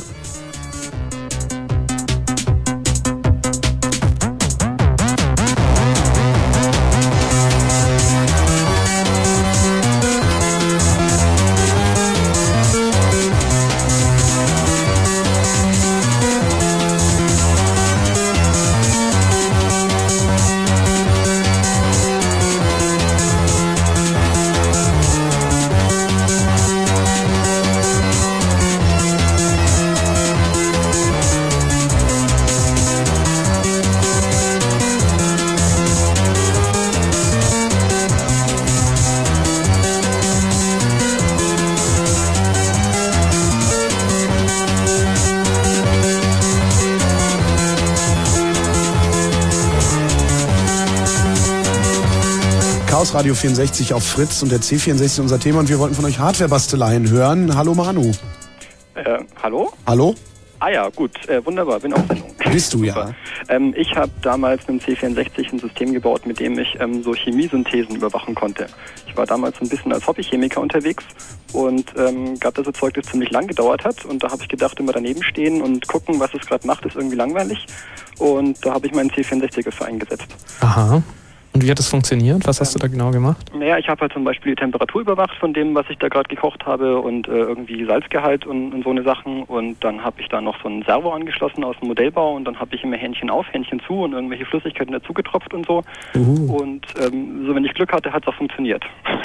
Was hast du da für Sensoren genommen? Waren das. Bitte? Ähm, welche Sensoren hast du da genommen? Also die müssen ja ihre Werte dann auch irgendwie dem 64er mitgeteilt haben. Ähm, ja, so temperaturempfindliche Widerstände und so ein Zeug ähm, für die Temperaturmessung. Und dann habe ich noch, also äh, die Idee dazu hatte ich bekommen, da war im C64-Magazin mal so eine Bauanleitung für so ein Messlabor für alles Mögliche, irgendwie Radioaktivität, Windstärke und so ein Zeug. Und das habe ich ein bisschen modifiziert, dass das hingehauen hat. Gut, gut. Wow. Und ähm, so Salzgehalt äh, war noch die Sache und das habe ich dann so über die Leitfähigkeit imitiert, also wie viel Strom da halt durchfließt. Ja. Und du hast das alles mit ähm, Assembler programmiert. Ja, ja. War ziemlich böse aufwendig damals. Kann ich mir vorstellen. Wann, wann war das? Ähm, das war Anfang der 90er ungefähr, ja. So Mhm. 91, 92, glaube ich. Und was sind da so deine Tools gewesen, mit, die du zum Programmieren verwendet hast? Weißt du das noch? Äh, gute Frage. Ich hatte da, glaube ich, äh, auch aus einem 64er-Heft irgendeinen so Assembler abgetippt gehabt, mal so Hybra-Ass oder Ja, so. genau, der Hybras. Ja, und äh, ich glaube, den Vorgänger hatte ich auch noch, so Turbo-Ass oder so ähnlich hieß das Ding. Und mit denen habe ich dann, so einen Disassembler hatte ich auch noch, also das, äh, wenn irgendwie ein Programm mal missgebaut hat. Aber das war alles nicht wirklich performant damals. irgendwie, also finde ich. Geht heute äh, stellenweise bequemer mit Hochsprachen. Ja, natürlich, natürlich, natürlich. Von Ganz interessant, also aber ich, ich bin da auch übelst lange dran gesessen an diesem Ding. Hm, ja, ne, es klingt Länger auch als du gebraucht einer, hättest, um daneben zu stehen und warten, bis es fertig ist. ja, klingt auch nach einer sehr interessanten Anwendung. Also habe ich auch noch nicht gehört, sowas.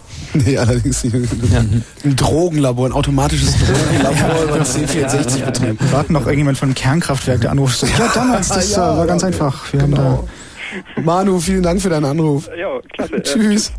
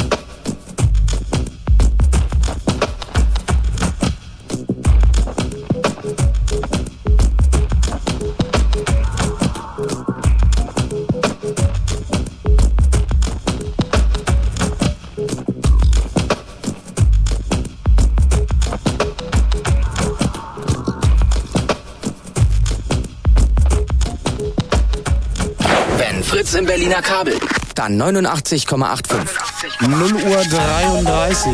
Fritz, Kurzinfo. Heute Nacht 12 bis 8 Grad am Tage, also quasi morgen. Heiter und trocken, wie wir alle, bei Temperaturen zwischen 25 und 25 Grad. Eigentlich hätte ich sagen sollen bis 25 Grad, habe ich aber verkackt. Jetzt die Meldung mit Gerald Kötter-Heinrich. In der mazedonischen Hauptstadt Skopje sind die ersten Bundeswehrsoldaten eingetroffen. Auch die Unionspolitiker Merz und Gloß sind nach Skopje gereist. Sie wollen sich ein Bild von der Truppenausrüstung und der Lage in dem Krisengebiet machen. Bei Angriffen der israelischen Armee ist am Abend ein Mitglied der Leibgarde von Palästinenser Präsident Arafat getötet worden. Weitere 15 Palästinenser wurden verletzt, unter ihnen auch Kinder. Die gesetzlichen Krankenkassen steuern auf ein Rekorddefizit zu.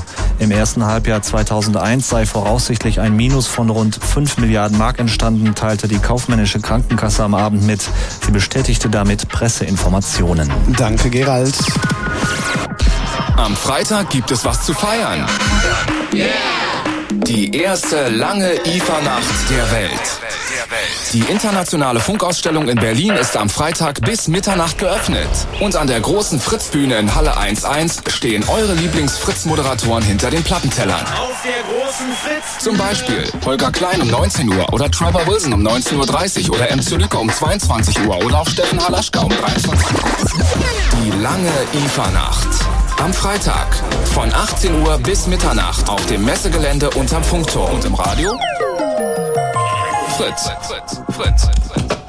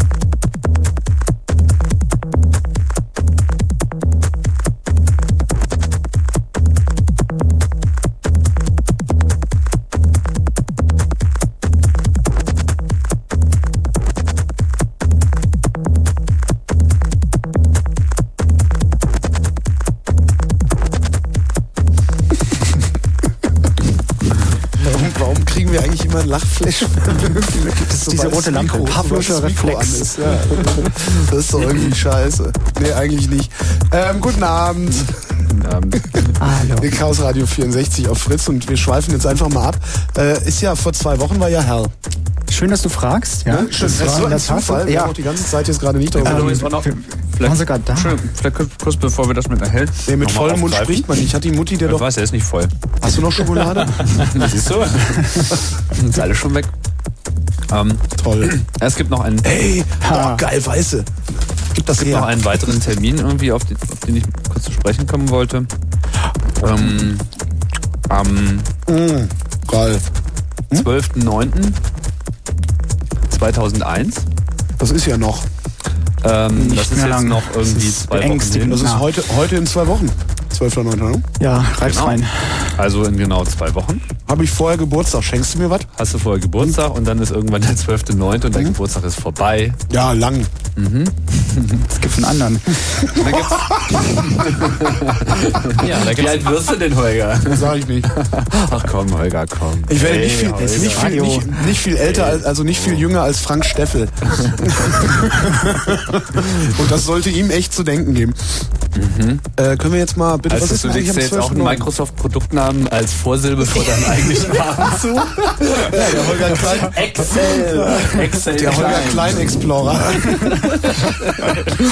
so, können wir jetzt bitte mal uns über den 12.09. unterhalten? Ja, Ja, was Excel übrigens Klein. vier Tage nach meinem Geburtstag. Wie Ja. Excel Klein eben schon korrekt bemerkte. Ja, Stehen einige PowerPoint Prittler. Bitte dich. Willst du mich beleidigen? Power Prittler. Ja. Ja. Was ist denn jetzt Das eigentlich ist am alles 12.09.? todernst. Das- Weißt du genau. das nicht? Das ist Mordspaß, dachte ich. Am 12.09. ist Geburtstag. Ach, von wen? Vom Chaos Computer Club. Nee. Sag an. Ja. Toll. Ja. Bist du mal. Ja, und es wird auch gefeiert. Vier Also, Tage das vorher hab ja. Das kriegen wir jedes Jahr hin. es gibt ja einige. Wie viel der Geburtstag? Der 20. Aber ach, das ist ja dann so, so quasi jubiläumsartig. Das ist total Quasi, also es ist halt im Das Dezimalsystem irgendwie so eine freie Interpretation eines, einer besonderen Zahl. Auch wenn wir das nicht unbedingt zwingend nachempfinden können, weil da andere Zahlen irgendwie sehr viel magischer sind, wie zum Beispiel die dieser Sendung. Ähm, haben wir uns gedacht, beginnen wir aber das Ganze mal ein bisschen und machen auch eine kleine Ausstellung dazu, die irgendwie vom 12.09. bis zum 16.09. laufen soll. In der Kongresshalle am Alexanderplatz in Berlin. Ach, Genau. jetzt drehen wir richtig auf. Ja, das ist irgendwie Das- ein schönes Gebäude. Den Und 25. feiern wir dann in der Waldbühne. den 23. Ah ja, Entschuldigung, Ja, Ja, das ist ein schönes Gebäude und wir sind gerade ganz eifrig, irgendwie Dinge zusammenzutragen, die das äh, alles mal ein wenig beleuchten, was irgendwie so in diesen 20 Jahren abgegangen sind, weil es halt nicht nur 20 Jahre irgendwie Chaos Computer Club sind, sondern es sind irgendwie 20 Jahre auch Personalcomputer, der ist ja auch gerade vor einem Jahr irgendwie geäußert. Jetzt machen wir natürlich keine Computerausstellung, sondern irgendwie ähm, erzählen schon ein bisschen auch was von uns, aber natürlich auch mit Computern.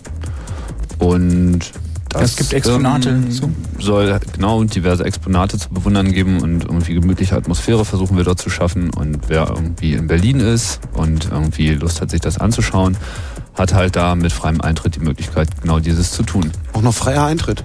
Ja, Ui. wir stellen das da alles hin und machen das irgendwie halbwegs ähm, benutzbar, schick.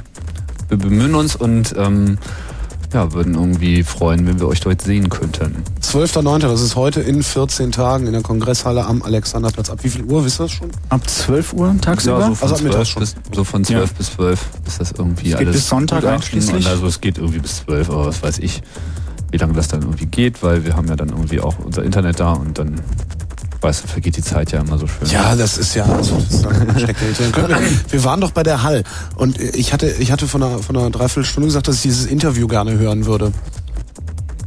Du erinnerst dich? Ja, ach, das, Ja? das äh, tolle Interview. Knack. Genau, das, Das haben wir ja eben schon, dieser, dieses Lidl, was wir da die ganze Zeit gehört haben. Du erinnerst dich?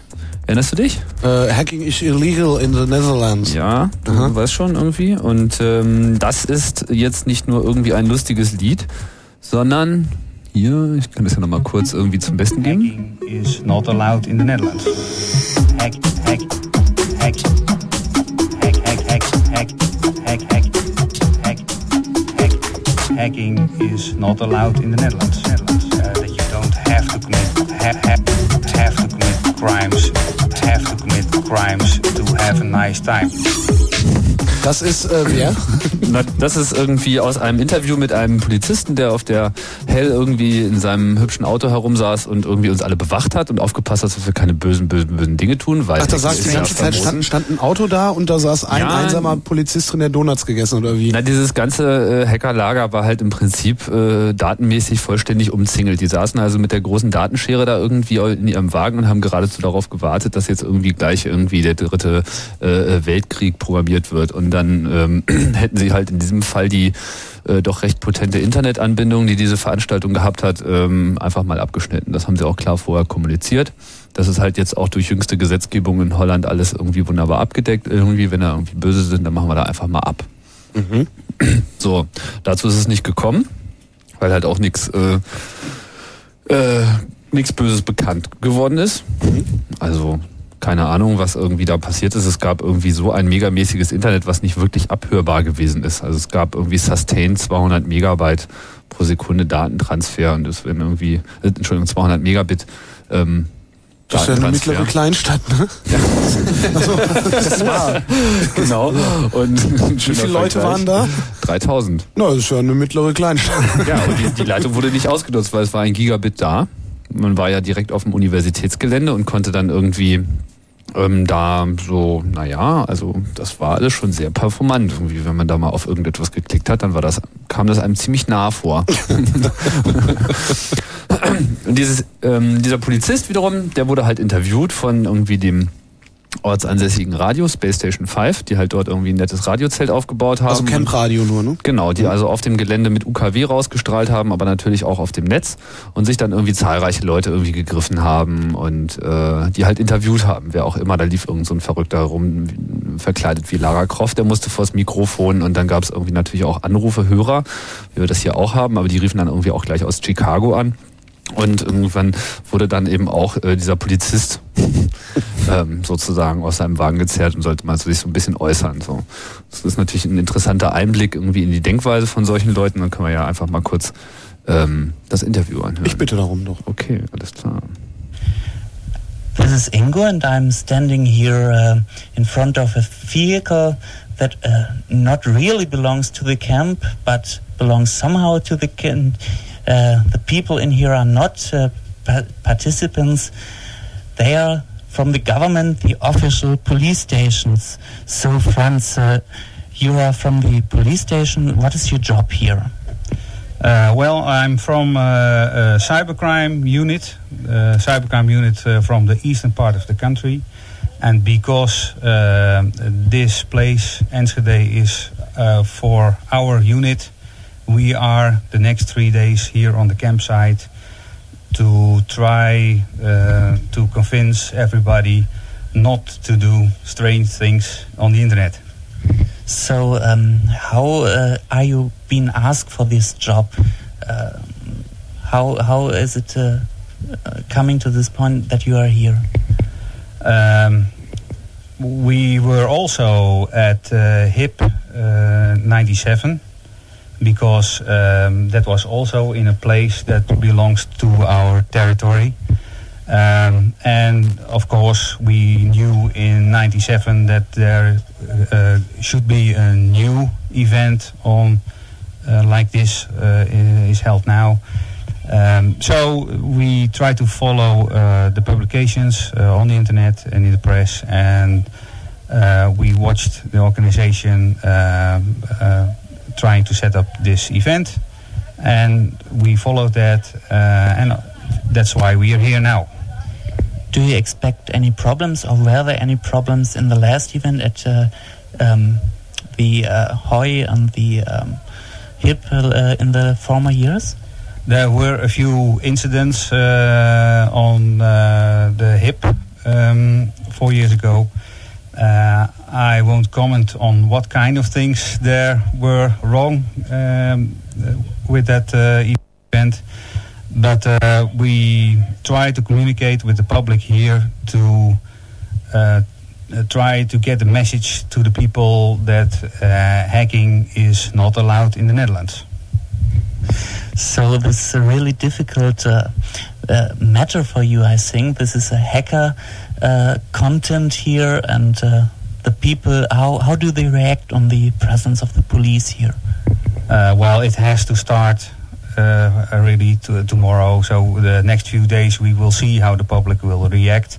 But we have uh, um, uh, good uh, uh, good reactions from the the, the hip uh, four years ago.